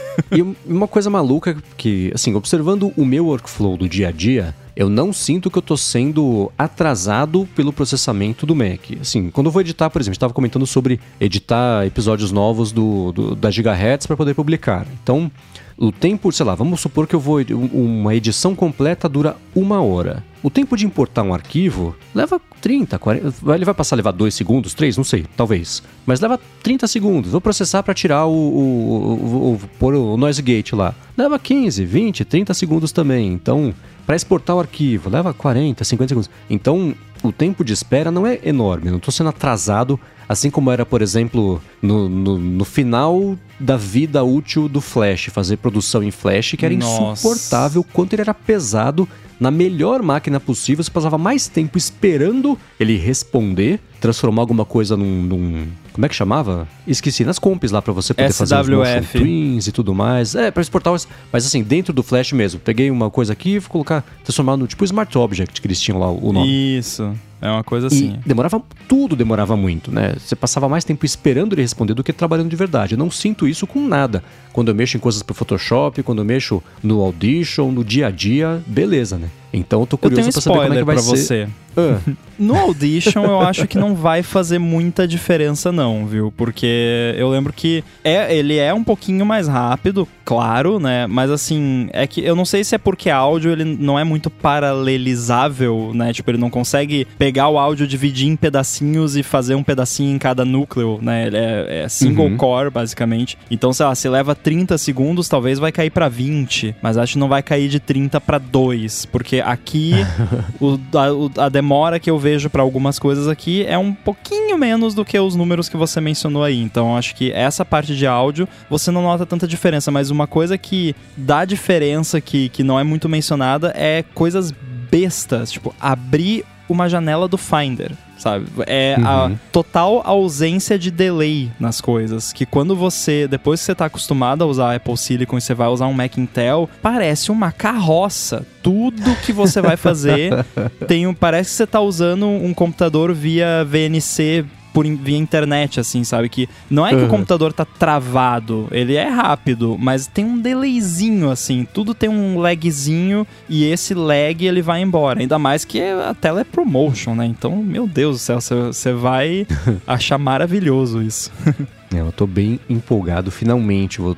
É assim, o- só que eu vou livrar de, de tempo da minha cabeça o processamento de devo comprar o Mac agora? Hum, espera um pouquinho. hum, quanto dinheiro custa? Quanto dinheiro eu tenho? Dá pra trazer de fora? Não dá. vai uns Quanto vai dois sair? Deixa eu ver o efficiency cores só nisso. Nossa, é, né? E falando em cores, eu acho engraçado que esse Mac novo ele tem 19 núcleos de GPU. Ah. Né? Isso não é um múltiplo de 2, ele não é o, né, o 2, 4, 16, 32. Não, 19 é tão estranho. Então, você sabe bem por que, que ele tem 19, né? Só pra te dar o faniquito, mas também porque era pra ter 20, né? Ah. Então tem 20 núcleos ali, só que o vigésimo tá queimado. E aí eles desligaram. É. O- o- quando você vai pro Max, tudo bem, 38 já é par de novo, né? É, parece É. mais, mais eficiente as coisas pares que você divide por dois e não sobra nada, né? Então 19 é porque dá é um aquela faniquito. coisa, o Pro de entrada é o Pro top de linha com defeito, né? Aham. É, né? É muito bizarro isso de processador. Eu participei nessa semana lá do iFeed Talks. A gente falou também sobre os Macs novos e, e eu levantei essa dúvida lá, a gente não conseguiu de improviso ver uma coisa assim. Eu tô curioso pra saber, por exemplo, a comparação que a Apple fez no evento, sei lá, você tem o M2 Pro, comparou com o M1 Pro. Beleza, né? É um jeito muito fácil de você ver qual foi o ganho, mas eu queria saber, por exemplo, você pega o M1 Max e compara com o M2 Pro, com o M2. Qual é o ganho nessa situação? Para quem vai comprar um Mac novo, vale a pena comprar um Mac usado que seja com o M1 Max ou comprar o M2 normal, por exemplo? Então, acho que essa escadinha de diferença de processamento bruto, né? Eu sei que tem mais core de GPU e tudo mais, mas ainda assim, esse, esse- essa diferença eu tô curioso para ver alguém fazer comparação. Eu fiquei meio perdido no que você falou, muito M1 aí no, no processo, mas em, em linhas gerais, a Apple tem duas, duas linhas de processadores. Tem a linha padrão e a linha Pro, Uhum. porque o Max, na verdade, é GPU a mais, né? A GPU dedicada. Uhum. E o Ultra são dois Max. E do 1 pro 2 é mais ou menos 20%. E da linha padrão para linha Pro é mais ou menos o dobro. Chega um pouquinho menos, ali 80, 90%, mas pode Ah, pensar então que é tá. o dobro. Aí é só fazer as contas. Né? De um M1 para um M2 Pro vai ser 120%. Ah, então tá. Mas aí Então é que tá, né? Isso depende do seu tipo de trabalho que Sim, você total, faz, total, né? Porque total. tem certos tipos de trabalho que vai exigir mais GPU e aí o Max vai fazer mais diferença, e tem certos tipos de trabalho que eles são muito single core, então a performance single core faz mais diferença do que a performance de vários núcleos ou ter vários núcleos. Então, às vezes, você ir de um M1 para um M2 vale mais a pena, porque você, Uhum. aqueles 20% que é do single core, você vai ver aquele resultado, porque é o tipo de workflow que você tem. Mas se você tá fazendo coisa single core e aí, ah, pô, será que eu pego aqui um M2 ou pego um M1 Pro? Melhor pegar o M2, porque Você tá fazendo Uhum. coisa single core, né? Então são linhas diferentes de, de processador, como o Coca disse, e aí vai da pessoa conhecer o, o trabalho que ela faz. Eu, por exemplo, que compilação de Xcode, esse tipo de coisa, faz diferença ter vários núcleos, né? E fazer muita coisa ao mesmo tempo, rodar vários apps ao mesmo tempo. Ter vários núcleos e ter um pool de memória ali bacana faz mais diferença do que o single core. Então, sempre procuro o Pro, o Max e por aí vai. Bom, esclarecer minha dúvida, obrigado. Boa. E pra quem quer um Pro, tem o Mac Mini agora também, né? Então, É, né, então, né? O melhor custo-benefício da linha inteira, né? e mais barato, Exato. baixou 100 dólares da, da versão anterior. Mas o que mais me deixou contente E nessa no Brasil também baixou o preço. não vi ainda no Brasil, bom saber. Olha, Agora, o que eu achei, né, o que me agradou particularmente é que de alguma maneira, forçando uma barra, é como se a gente tivesse a volta do Mac Mini Server com essa versão, o- porque você pode escolher ele vindo com o M2 ou com o M2 Pro. Então né, tem um step intermediário, tem um meio do caminho entre o Mac Mini e o né, o maior poder de fogo hoje, que é o Mac Studio. Você, eu não quero um Mac Mini, mas também né, não quero tanto lá o, o Mac Studio. Você tem agora uma opção intermediária, que é o Mac Mini com o M2 Pro. Só um follow-up em tempo real baixou 1.231 reais aqui no Brasil, o Mac Olha. Mini de entrada, isso de acordo com a matéria que o Felipe escreveu lá pro RPBR. bacana. E ele vai até. Eu tô dando uma olhada aqui nas opções de customização, que aí a brincadeira começa a ficar cara. Mas o, tô olhando aqui, o ele vai até quanto? 32 GB de RAM 32. e até 8 tera de SSD. Se você tiver 24 mil reais pra jogar fora, você pode colocar 8 tera de SSD. Não sei pra que, que alguém faria isso no Brasil, né? Mas tudo bem, tem a opção lá. Mas é interessante essa opção e também interessante, né? co- Como até já tinha sido reportado lá do, do, do Felipe lá no ano passado, que a Apple até teve planos de lançar um, um Mac Mini com M X Max, né, M1, M2 Max, mas mudou de ideia por conta do Mac Studio, né? Porque se tivesse um Mac Mini M2 Max, ia ficar estranho, né? Porque tipo, tá, mas e o Uhum. Mac Studio, né? Porque provavelmente em breve é. vai ter o Mac Studio. Exatamente. Então, o Mac Mini tem o seu lugar na linha de ainda é um produto na linha de produtos. e concordo também com a análise aí do, do Coca de meio que substituir, digamos assim, a versão server. Fico um pouquinho chateado que não é Space Gray, né? Que nem era o, o, o server, o Mac Mini Space Gray, Space Gray, Space Grey's Gray. Anatomy, Space Grace. É, então esse Mac Mini, né, foi pro saco, não existe mais, não tem mais Mac Mini Intel também, o que faz todo sentido, mas, pô, tem Pro no nome, né? Coloca ali Space Gray, já que é Pro, né? Seria legal. Mas gostei, fiquei feliz porque o Mac Mini tem um espaço no meu coração aqui. Eu tenho um Mac Mini aqui que eu uso esporadicamente, que foi meu primeiro uh, Mac desktop M- M1 depois do. Foi o meu Mac principal por um bom tempo, depois daquele Air que, que, que eu comprei basicamente só pra ter um Mac M1, que era o que dava na época. Então, tô bem satisfeito com esse M1 aqui. Vamos ver se eu vou me desfazer dele, se vai virar servidor, o que, que vai acontecer aqui, mas. De repente eu, eu faço um upgrade. O que eu acho louco da linha nova do, do Mac Mini é como o salto no preço é enorme entre você pegar o modelo básico e já com o processador melhor. Acho que também o básico ele é o melhor custo-benefício, contanto que você compre o teclado, o mouse, o trackpad, o monitor, aquilo tudo. É óbvio, você está comprando só o, o cérebro ali do, do computador. Ou né? que você já tenha, Bring né? your own. Também. É, você já tem, beleza, né? Como é que era? Bring your own mouse, keyboard, screen, que eu- era o acrônimo Hum. lá que eles brincaram no evento quando anunciaram o Mac Mini. O salto é muito grande no preço entre um e outro, e isso eu fiquei assustado, apesar de ser bacana existir uma, uma versão que tem o M2 Max. É BYODKM. Bring your own Isso. display, keyboard and mouse. Exatamente. Que foi a brincadeira lá do, do Steve Jobs. Agora, antes de a gente partir pro Alô DT, chute rápido. Tem mais lançamento essa semana? Seja que sim ou não? Olha, tá faltando o, o Apple Classical, né? O serviço de música clássica lá, que era pra ter sido em 2022 Uh. também. Até agora nada. Verdade. Porém, já saíram as versões RC aí dos sistemas operacionais e não apareceu nada lá, se bem que Uhum. esse app supostamente é pra ser separado, né, que você vai baixar da App Store. Então, quem sabe isso, né? Tem a maldição de quinta-feira, né? O terça, quarta, É. quinta, né? Co- Combina, mas acho que não. 0 a 10, chance de sair um iMac M3. Zero. Nessa semana, zero. 0 a 10, chance de sair o Mac Pro com o processador da Apple. Zero. Cinco. 5. E o Apple Classic, que eu tinha esquecido que existia, você me lembrou. Sete. Boa.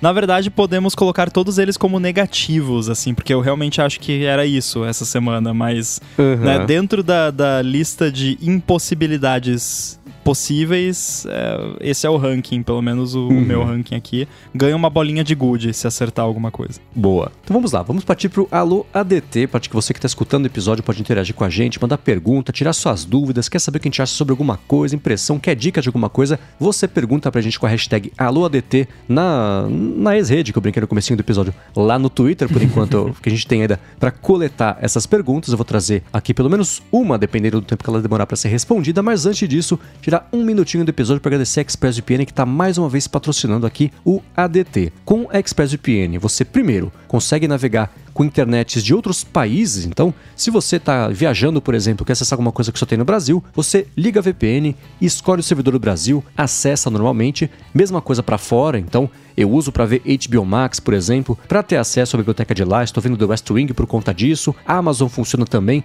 Às vezes tem que trocar de servidor, né? Conecta no servidor americano de Miami, não funciona, troca para Los Angeles, para Nova York, uma hora funciona e aí dá certinho. E você pode também, o segundo benefício, é navegar de um jeito muito mais seguro, independente da segurança do Wi-Fi em que você estiver conectado. Então, Wi-Fi público de hotel, aeroporto, shopping, Airbnb, da faculdade, de hospital, sei lá. Primeiro, você não sabe com quanto cuidado ele foi montado. E em segundo lugar, geralmente um Wi-Fi público de aeroporto, do avião, por exemplo, você se conecta, pronto, seus dados estão à venda, seu perfil é coletado, essas informações são, são vendidas, usadas para te vender publicidade direcionada. Com o ExpressVPN, isso não acontece porque os dados passam a ser criptografados. Mesmo quem está oferecendo a conexão não consegue ver o que você está fazendo, o site que você entra, sua pesquisa do Google, que aplicativo você está usando, e a parte mais bacana é que tudo isso sem perder velocidade na conexão. Então, se você quiser, por exemplo, só manter sua conexão segura, você está aqui no Brasil, usa ExpressVPN com o servidor brasileiro. Você mantém a co- a conexão segura, a velocidade cai menos ainda porque você está conectado num servidor aqui do lado e não em Tóquio, por exemplo, e tudo isso com desconto porque você escuta o ADT, mas tem que ser por meio do link expressvpn.com/adt. Ali você vai ter 30 dias para experimentar, ver como é que funciona no seu iPhone ou no seu telefone Android, se você tiver um telefone Android, no seu tablet, computador, na TV também, dependendo do modelo de TV, funciona já. Pode colocar no roteador, configurar direto no roteador para tudo da sua casa passar a ser criptografado. E aí, depois de 30 dias, você tem 3 meses de graça na assinatura do plano anual. Então, mais uma vez, acessa lá expressvpn.com barra ADT. Muito obrigado, ExpressVPN, pelo patrocínio mais uma vez aqui do podcast e pelo apoio a toda a Gigahertz. Valeu! Obrigado. Esse Alô DT vem do Matt Guimarães, mas poderia ser meu, porque eu também tenho essa curiosidade. Eu também gostaria de aprender design. Mendes, qual conselho você daria para quem quer iniciar? Os cursos disponíveis, eles são muito específicos, né? falando mais de ferramentas e pouco sobre os conceitos. Você quer falar alguma coisa antes disso, Rambo? Que eu venho desembestar aqui a Ó, falar que vai durar mais 40 Pra minutos o você episódio. ver como é bom quando me perguntam como começa a programar, que é a mesma situação. É, eu acho que o principal, claro que assim, design tem N ramificações, inclusive por isso talvez que os cursos sejam muito específicos no geral, porque você pode ser designer de interiores, designer de interfaces, designer de UX, né, experiência do usuário, designer de hum, fazer eh, pe- eh, peças de marketing, essas coisas, ou você pode ser designer industrial. Então tem N ramificações. A a área que eu trabalho é, é mais de design de interface, UX e motion design também, que é outra parada. Mas uma coisa que eu vejo em comum, pelo menos em, em pessoas que costumam se dar bem com design, seja na área que for, é uma questão de observar bastante, de ser uma pessoa observadora. Então eu, eu tava escutando aquele livro, né, da história lá do Johnny Ive e tal, da Apple depois do Steve Jobs. Ele tava contando da relação que ele tinha com o pai dele, que o pai dele, quando ele era criança, levava ele lá na, nas exposições de design e tal, e eles ficavam conversando por vários e vários minutos lá sobre uma peça. Ah, por que, que será que eles fizeram assim? Por que, que tem essa dobrinha aqui? Ah, esse parafuso, né? Essas coisas de você olhar um objeto, olhar uma peça de arte, olhar uma coisa e, e se perguntar, não, por que, que isso é assim? Como que eu teria feito diferente? O que, que pode melhorar? Eu acho que isso é uma característica que vai te ajudar muito, seja qual for a área do design que você for seguir. Tudo bem que isso que eu falei não é nem um pouco prático, assim, né? Não, não tem um curso de observador, né, para você fazer que eu posso te indicar. Mas, no geral, também esse lance de você ficar fazendo curso, curso, curso quando quer aprender uma coisa, eu acho que é um, um buraco de avestruz meio perigoso. Não sei se o Mendes vai concordar comigo, mas enfim, a dica que eu tinha para dar era essa, basicamente, só para explicar o que eu vejo de característica nas pessoas que se dão bem com design, que é algo que, na minha opinião, pode ser aprendido, né? Pode ser desenvolvido. Sim, sim. É, concordo 100% com você. Eu, ele perguntou, né? O pessoal fala muito sobre ferramenta e pouco sobre conceito. E o que eu vou complementar que o Rambo disse é: além da atenção, referência. Você saber. Eu tenho dificuldade em separar, por exemplo, os estilos de design das pessoas que os desenham. Então, sim, vamos partir. Johnny Ive, minimalismo, certo? Lance de uhum. fazer tudo com atenção, fazer o, o, o, máximo com o mínimo possível, tirar tudo que não precisa para deixar lá só o básico e, beleza. Isso você tem, por exemplo, em design gráfico também, né? Eu, eu vou falar de conceito de design é, é, mais abrangente, né? Então, minimalismo é você fazer mais com menos, maximizar o pouco que você usou para evidenciar o que é mais importante e tudo mais, né? Só que você vê as coisas dele, aí você volta lá. De onde ele tirou tudo isso? Tirou lá do Dieter Rams. As coisas da Brown e tudo mais, interfaces. O, então, é, é referência. Essa era a referência de design do Johnny Ive, era o Dieter Rams, né? E existe uma coisa também que o, o, tem muito designer que, que, especialmente esses que se viram os, os símbolos ou de um estilo, ou de, sei lá, pega o David Carson, por exemplo, que é um cara, ele é o oposto do Johnny Ive. O David Carson é um cara que fez a carreira dele com designs bagunçados, sujos, não de um jeito pejorativo, mas ainda assim é o oposto do clean, né? Então, ele fazia arte com tipografia, colocava lá palavras sobrepostas, sobrepostas, sobrepostas, sobrepostas as outras, tudo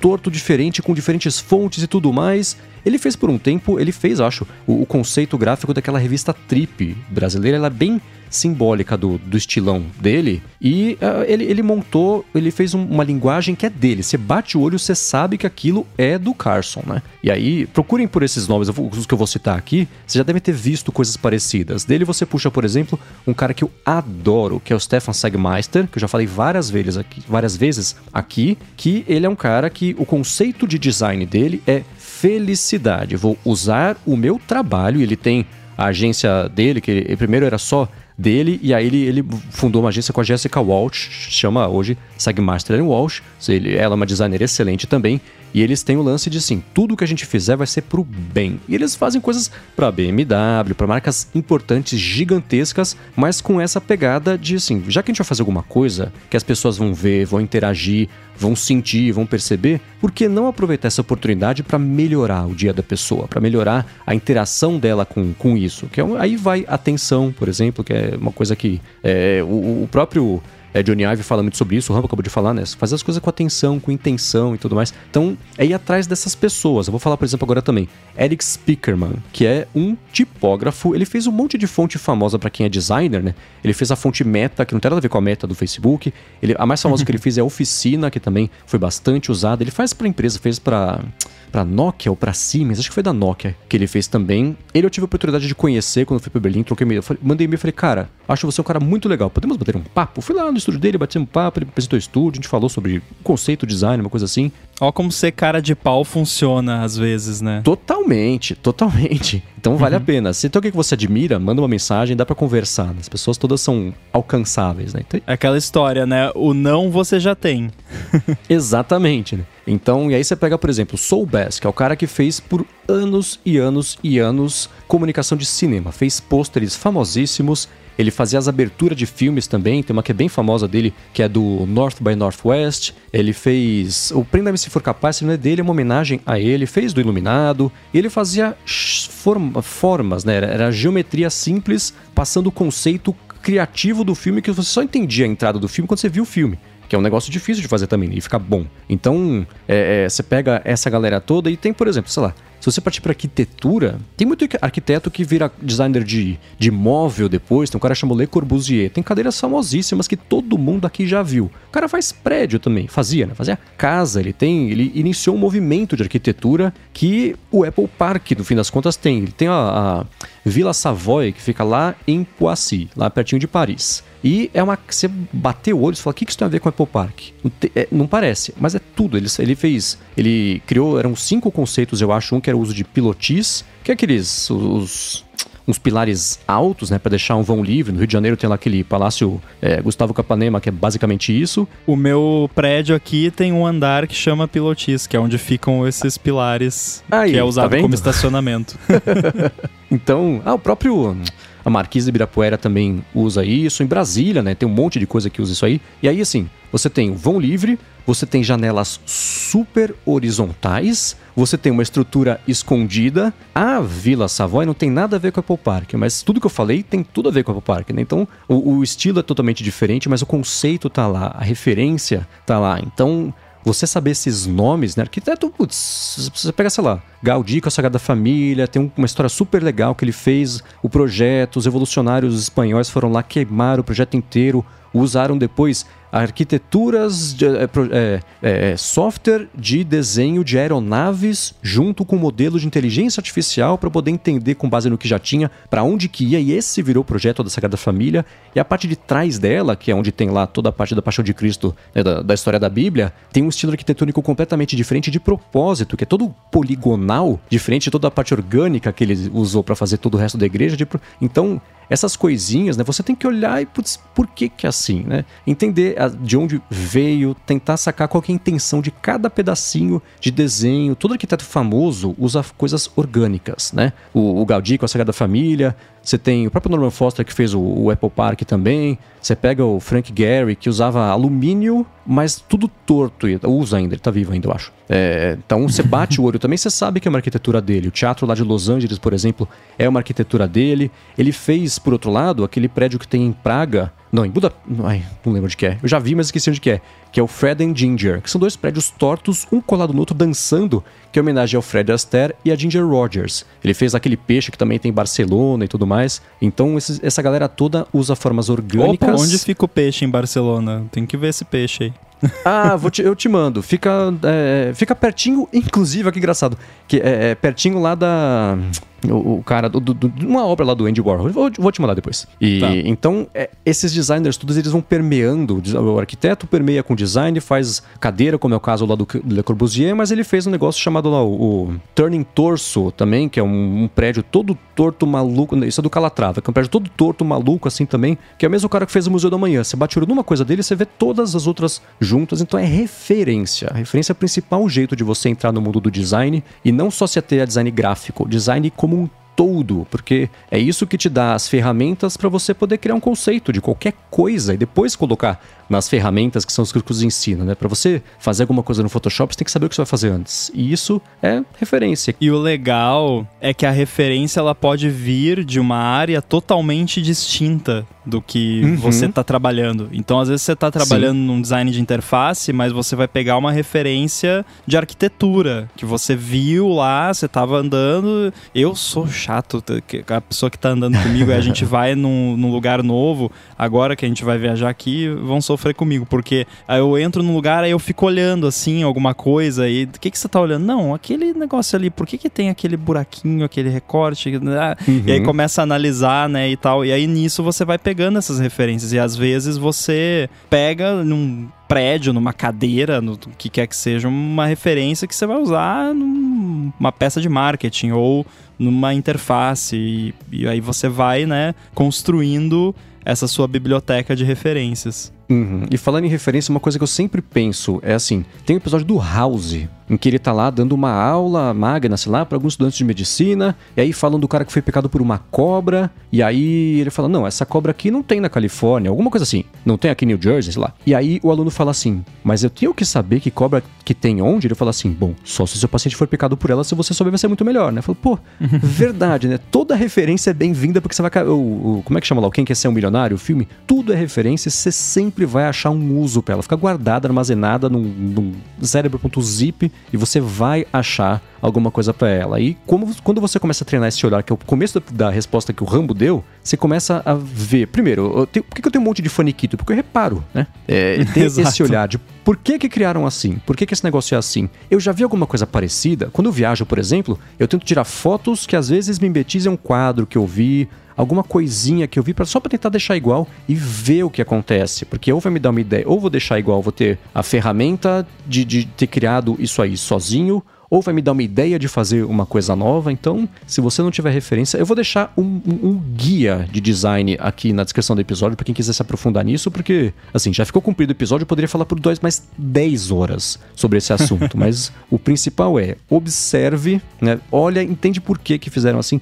coisas mais bestas possíveis, né? Se ela é feita com atenção e com intenção, você pode aprender alguma coisa sobre ela sendo uma mesa em branco, não tem problema. Por que ela é dessa grossura? Por que ela é desse tamanho, dessa altura? Por que, a pontinha é curva? É pra colocar uma coisa ali ou não é pra colocar uma coisa ali? A coisa vai do outro lado. Ela tá te ensinando como é que você interage com ela. Então essas coisinhas, elas são muito bem-vindas no dia a dia, especialmente para quem quer entrar nessa área, porque é uma área, como vocês podem ver, que eu acho muito legal. e aí você vai ser o tipo de pessoa também que fica muito desconfortável com as plaquinhas de push e empurre nas portas. Eu mandei pro Rambo, tava em Nova York, lá na frente lá da, do ringue de patinação do Rockefeller Center, e tinha um, um púlpito e um negócio colado na frente. Não é lixo, no basura. Porque parecia um lixo o negócio. Então, não pode culpar as pessoas, porque o negócio fica parecendo um lixo, né? Não, e eu, eu até falei para você, cara, quando eu vi o thumbnail aqui, eu pensei, por que, que o Mendes tá me mandando a foto de uma lixeira? Exato, né? Então, essa assim, é referência. Você procurar pelas palestras, todo mundo que eu falei aqui, todo mundo tem palestra, tem coisa de. Sei lá. A última coisa que eu vou falar. Zaha Hadid, uma arquiteta incrível, que ela tem formatos, tudo de novo, orgânico, muita curva, muita coisa. Ela faz coisas lindas, lindas, lindas. Ela tem um museu que é o Museu de Arte do Museu Nacional de Arte Moderna do não, de Arte do século 21, uma coisa assim, em Roma, que eu fui lá, ele por fora inteiro quadrado. Opa, eu vou em Roma também, me passa, tá, Boa. você tá fazendo o roteiro da minha viagem aí. ele, você vai ver que é lindo, ele por fora inteiro quadradão, assim, ele tem uma face dele na frente que é é relativamente curva, mas toda ele tem uma janela quadrada, ele é cheio de ponta e tudo mais. A hora que você entra, não tem uma reta. Ele é preto e hum. branco, você tem escada, você tem passarela, é tudo uma coisa fluida, assim, que vai entrando e saindo, é uma loucura. É lindo, né?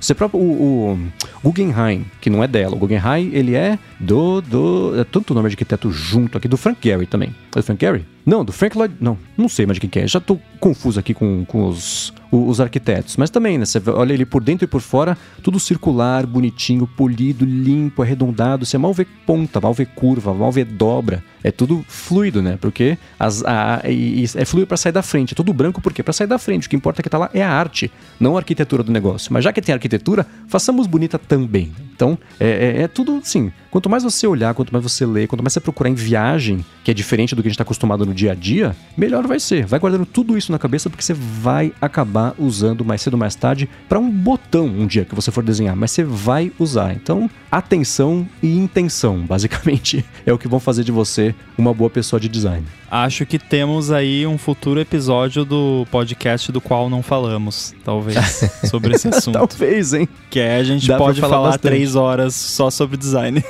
Nossa, sim, sim, sim. Follow-up em tempo real, Frank Lloyd Wright, o arquiteto lá do Guggenheim. Ó, para encontrar os links do que a gente comentou aqui ao longo do episódio, vai em gigahertz.fm barra ADT barra 309 ou dá mais piada aqui nas notas do episódio. Quero agradecer, como sempre, ao Text Expander e ExpressVPN pelo patrocínio aqui do podcast. Como sempre também a vocês que escutam, deixam reviews, avaliações que recomendam o podcast para mais gente ainda poder conhecer aqui o ADT A você também, Edu. Obrigado pela edição mais uma vez aqui do podcast. Sempre muito bacana o trabalho incrível que você faz para chegar o podcast toda sexta-feira nos ouvidos aqui de todo mundo. E a vocês também, Rambo e Coca. Mas antes, ao Bruno por existir. Mandem lontras e corações pro Bruno e para vocês também, Rambo e Coca, por estarem mais uma vez aqui copresnetando o podcast comigo. Bom, eu vou passar duas semanas levando lontra na cara, porque eu vou tirar duas semaninhas de férias agora, né? Que já falamos aqui da viagem e tal, que é o Mendes aparentemente resolveu organizar o meu roteiro aí de, de tours de, de arquitetura, né? Porque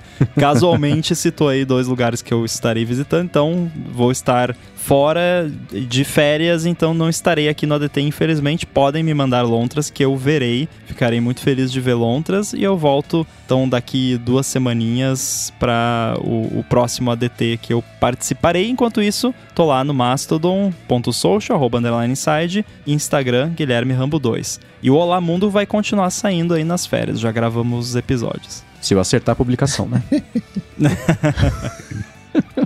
Para falar comigo, vocês sabem, só ir lá no Google, bater Coca-Tech ou no Instagram, no arroba coca.tech, mandar uma DM e Rambo, boa viagem. Valeu. Boa. Eu me arrependeria amargamente de não ter lembrado a tempo dos filmes Helvética e Objectified, que para quem quer também aprender design, são duas bíblias que valem muito a pena ver. Eu vou deixar na descrição aqui o link para quem quiser saber o perfil deles do MDB para poder chegar lá. Mas para falar comigo, sou MVC Mendes no Mastodon, apresento um bando de podcast aqui na Gigahertz, apresento o Bolha Dev, podcast noticiário diário de tecnologia da Lura que sai de segunda a sexta, e escrevo também pro ifeed.pt e nessa semana, antes de ter participado do ifeed Talks que comentei aqui também, eu participei do Mac Magazine no ar Links para tudo isso aqui na descrição. Muito obrigado mais uma vez pela audiência e a gente volta na sexta que vem. Exceto o Rambo.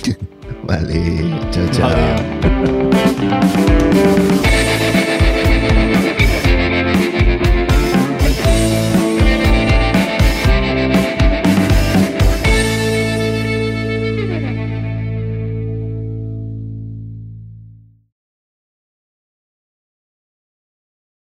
Eu fiquei muito feliz que esse último beta do AirBuddy não foi um tiro no pé, porque eu tava muito na fissura assim, pô, tenho que conseguir soltar isso antes das férias, né? Porque eu vou ficar do Quando você vai soltar um negócio assim, você fica, pô, são duas semanas de gente testando e de feedback que eu vou perder se eu não conseguir lançar, né? Não é nem que tipo, ah, eu quero que as pessoas, quero que as pessoas usem, obviamente, mas é beta, né? Então a intenção é, vamos ver o que dá de ruim, né, pra quanto mais tempo as pessoas usarem, ainda mais esse que tem um esquema novo ali de iPhone, Apple Watch e tal, que é uma coisa que precisa de mais tempo para ver se funcionou, né? Aí eu fiquei, putz, lança ou não lança esse beta, né? Vai que dá um ruim ali que quebra tudo, né? Lancei ontem, aí deu tudo certo. Tá tudo ok, não apareceu nada inesperado, nada que eu já não soubesse, então tá tudo bem. Posso fazer as férias tranquilo, que ninguém vai ficar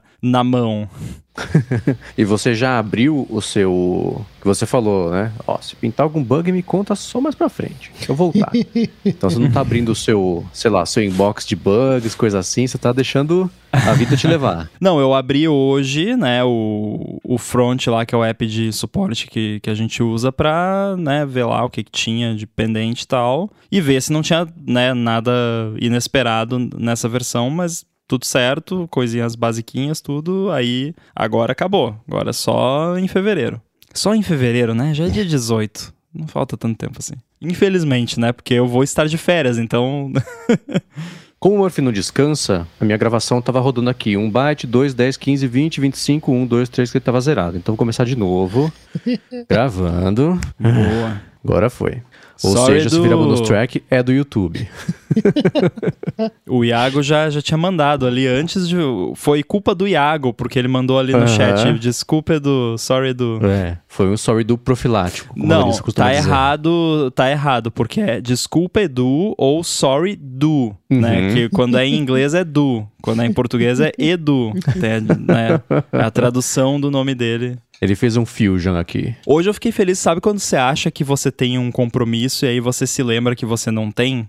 Porque eu tava. A gente gravou um episódio do Olá Mundo semana passada, que a gente não gravaria Uhum. semana passada, porque a gente grava de duas em duas semanas, que lança de duas em duas semanas. Mas a gente gravou semana passada pra lançar semana que vem, que eu vou estar de férias, adiantando né, o programa. E aí a gente gravou hoje também, que até mandei os títulos pra você. E aí o que, que aconteceu? A gente gravou, eu abri o Audition aqui, arrastei o áudio do Boom lá e já, e já editei o episódio, né? Fui editando Uhum. e tal.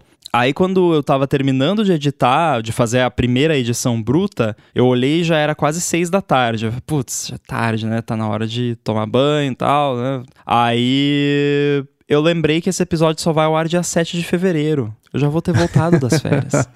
Porque aí eu não precisei, tipo, fazer toda a finalização, botar a trilha, inserir patrocínio, preparar o Aham. markdown lá do episódio pra você publicar depois. Então foi aquela coisa de, ah, não, é verdade, eu não preciso fazer isso hoje. Então, e já fiz, já adiantei, a parte mais difícil já tá feita. Ah, mas é então, né? Deixar editado já é 90% do caminho concluído. Exato. Escutar é Exato. gostoso de escutar pra fazer a, tri a trilha, não, os- as notas, né? Sim. Você leva sim. quanto tempo pra editar, mais ou menos, o assim, essa primeira edição que você faz? Você- pelo que eu vi, você faz diferente de mim, porque eu já deixo a trilha bonitinho, eu já deixo certinho isso, mas uma gravação você leva quanto tempo pra editar um episódio? A minha média é tipo, é um pra um. É, a duração do Uhum. episódio é mais ou menos o tempo que eu levo pra editar. Por, isso porque, assim, eu só edito episódios nos quais eu já estava participando. Então, é aquele Aham. esquema. Enquanto eu tô gravando, eu deixo o Audition aberto, eu vou dando, apertando M, né, que é de marker, e colocando marker aonde tem pontos de edição importantes, assim, tipo, a fala atropelada ou alguém repetiu alguma coisa, tem que cortar e tal. Às vezes quando é tipo, ah, tem que cortar daqui até aqui, durante a gravação eu já boto no começo o marker e boto no final, daí que aí na hora de editar eu só vou lá, corte, corte, corte, corte, apaga, apaga, apaga. Aham. E aí é tranquilo. Aí é só os detalhezinhos mais finos que precisa ajustar. Uhum. Então é, é o tempo de duração do episódio, mais ou menos, é o tempo que eu levo. É, tá engraçado. Para editar a fonte, porque na fonte o nosso esquema, acho, de, de, de gravar e de conversar, meu e do Felipe, é muito mais discursivo e pouco interativo, né? Então eu, eu falo alguma coisa, aí ele fala alguma coisa e, e não. Pra gravar, por exemplo, o área de trabalho, é mais conversado. Então eu demoro três vezes mais na hora de trabalho, por exemplo, É do que a fonte. A fonte, em meia hora, eu edito um episódio de uma hora e dez, uma hora e vinte, uma hora e meia. Que você faz aquele esquema de acelerar, né, na edição. Ou você não, tá Não. fazendo? Não? Sabe que não? Ah, Porque no Audition eu não achei um jeito de acelerar. Se eu tivesse achado, de ser muito bom. Tem umas gambiarras, mas não é muito é, chato. Então, mas cara, você sabe que se eu fizer gambiarra, eu vou fazer uma bobagem, vai ter trilha desencontrada. Não. Deixa pra É, lá. você queria subir episódio essa semana sem ter subido o áudio, né? Então. não. Não, é- essa te- eu posso contar aqui ou você vai ficar Pode, com muita pode, vergonha? pode. Não.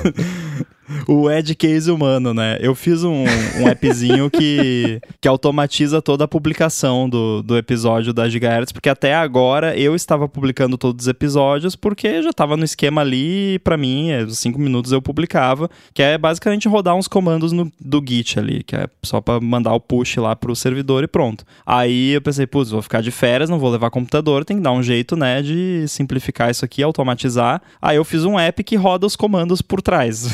tipo uma, um, um GUI, né, pro, pro Git. E aí, como é um app, eu coloquei várias validações e tal, pra garantir que, né, o que for pro ar vai estar tudo certinho. E uma das validações que ele faz é quando você arrasta o MD lá, o arquivo Markdown, ele checa o, a URL do MP3 que ela existe, né, que tá lá já, que não dá 404. E aí o Mendes estava tentando subir o episódio sem, sem subir e não tava funcionando, né? E aí, putz, por que, que não tá funcionando? Aí eu fui testar aqui, arrastei o arquivo Markdown, também tava dando erro. Só que na verdade o bug foi que o erro não tava aparecendo, tava só aparecendo que tinha erro, mas não tava aparecendo qual era o erro. Aí eu corrigi o bug que não tava aparecendo qual era o erro, e aí apareceu pra mim, ô, você lembrou de fazer o upload do episódio? Mas sabe qual que foi o problema? Você fez um trabalho exímio de deixar o máximo possível a prova de idiota, no caso Mas eu, aí o pra fazer o mundo fez negócio um idiota melhor. o mundo fez um idiota melhor. Sabe o que- que, acontece? O, aplicativo lembra entre ali. A gente tem publicação e. e deixa eu pegar aqui o. É só é Tem- ele tem duas abas, né? Subir, subir áudio, áudio. e publicar. É. Ele lembra que da última vez que eu tava no aplicativo, eu tava em publicar. Ele não começa em subir áudio. Verdade. E aí, pra mim, publicar o quê? Aqui, o podcast tal, beleza, prosseguir, e aí eu fui. Então, e aí pra mim até, ah, beleza, eu vou É, seguir. São várias vou... camadas de gambiarra, né? Porque o problema foi o seguinte: a gente já tem um app interno do Gigahertz para Mac que a gente vê analytics, limpeza de cache, coisinhas básicas. E aí é esse esquema de abas, cada aba é um, um módulozinho ali que você faz o, o que tem que fazer. E aí, quando eu fui botar esse negócio do Git, eu percebi que não ia dar pra fazer com o app Sandboxed. Ele, o app esse, o oficial que a gente usa lá interno, ele, é- ele tá na Sandbox porque ele é distribuído internamente via Test Flight. E ele tem que ser Sandbox e tudo bem, ele funciona perfeitamente assim. Só que aí, esse para rodar comando de Git não pode, porque aí ele tem que rodar comando no terminal e não pode se é Sandbox. Aí, putz, e aí não dá pra desligar do outro, porque aí não dava pra distribuir por Test Flight e ferrou tudo. Eu falei, quer saber? Duplicate, né? Duplica o, o app, apaga as outras abas, e aí esse comportamento de né, lembrar qual aba estava selecionada perdurou, né? Na verdade, eu devia ter feito, né, mas eu vou fazer depois das férias, é, unificar tudo, tipo, o, o upload do áudio vai ser só o primeiro passo, né, da, porque esse o lance de publicação é, é bonitinho ali passo a passo, né? Ó, arrasta o arquivo, Uhum. aí faz isso, faz aquilo, ah, terminou. Então o upload do áudio vai ser o primeiro passo, né? Faz bem mais sentido, vai ficar, na verdade, é um problema de usabilidade, né? E, e isso é uma coisa que muitas vezes aparece no suporte do AirBuddy pra mim, coisas assim que tipo a pessoa, tipo, ah, eu não tô sabendo fazer, não sei o quê, e aí eu, eu meio que falo, não, não é culpa sua, isso aí devia ser melhor, né? Porque às vezes você vê assim que, pô, várias pessoas estão se atrapalhando com a mesma coisa, então Uhum. tem alguma coisa aí, né? É, Eu comentei exatamente isso na área de trabalho essa semana, sobre você ou comunicar problemas que você teve, dúvidas que você teve, porque quando 15 pessoas têm a mesma dúvida, é diferente de uma pessoa perdida ter a mesma dúvida, né? Indica quando 100, 200, 300 têm a mesma dúvida, você indica pra pessoa que tá desenvolvendo ali que talvez tenha um outro jeito de explicar, de mexer, de fazer, de mostrar, né? Então a wishlist é essa, né? Vamos, sempre que eu fechar o aplicativo, resetar ali pra abrir direto em subir o arquivo, trocar o ícone pra não confundir uma coisa com a outra, e aquele que, que eu tinha comentado. ah, notificação, né? Pra hora que Sim, terminar de sim. subir, de publicar nas etapas lá. Porque senão você sabe, né? Se eu não parar, é assim, eu- quando eu vou publicar o episódio agora, eu paro tudo, eu sento em cima da mão pra não mexer em nada, espero terminar pra não esquecer, e aí eu publico. Senão, se eu deixar ele publicando e for fazer outra coisa, daqui uma hora e meia eu falo, nossa, verdade. Complicado é a pessoa Faltou um lembrar, né? Uma né? semana antes de sair de férias que, putz, é verdade, Não, né? assim- Eu preciso resolver isso.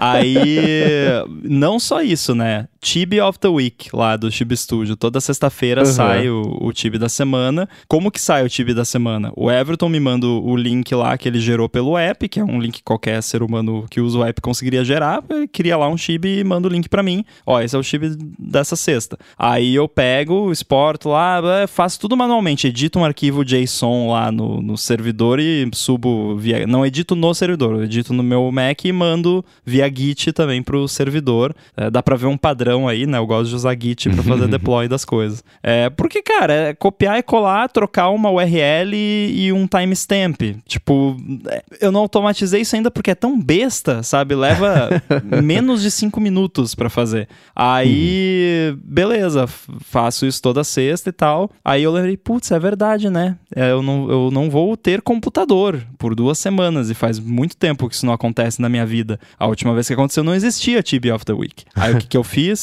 Everton, me manda aí três links de Tibia of the Week. Aí eu fui lá no. Eu criei três arquivos JSON já para as três semanas. Eu fui lá no Cloudflare e criei um worker. Daí, if data maior ou igual a, a última sexta-feira, manda esse arquivo aqui. If data maior ou igual a segunda sexta-feira, else if, né? Data maior ou igual a outra sexta-feira, manda esse aqui.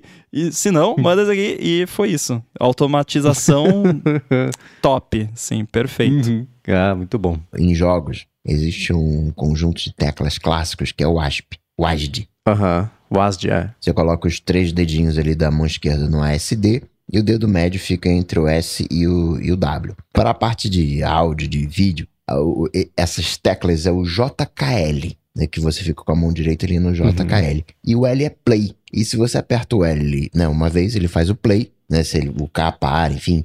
Mas se você apertar o L outra vez, faz 2x. Três vezes. Olha, no Audition. Mais uma vez 8x. Tô abrindo o Audition Mágico. agora. Pode testar aí. Olha o perigo abrindo o Audition. Olha. Vai, vai ter Se o que, Mendes vai ficar mudo, vocês já sabem. vai ter que pedir É. desculpa de novo aí pra alguém. Nossa, vamos ver, hein? Tô abrindo aqui um Bolha Dev, Day Play. Coca, você é um gênio, cara. Eu Nossa. não. Funcionou. Incrível. Sensacional. Isso vai mudar, vai mudar tudo. Vai ficar até gasta a tecla, né? Excelente.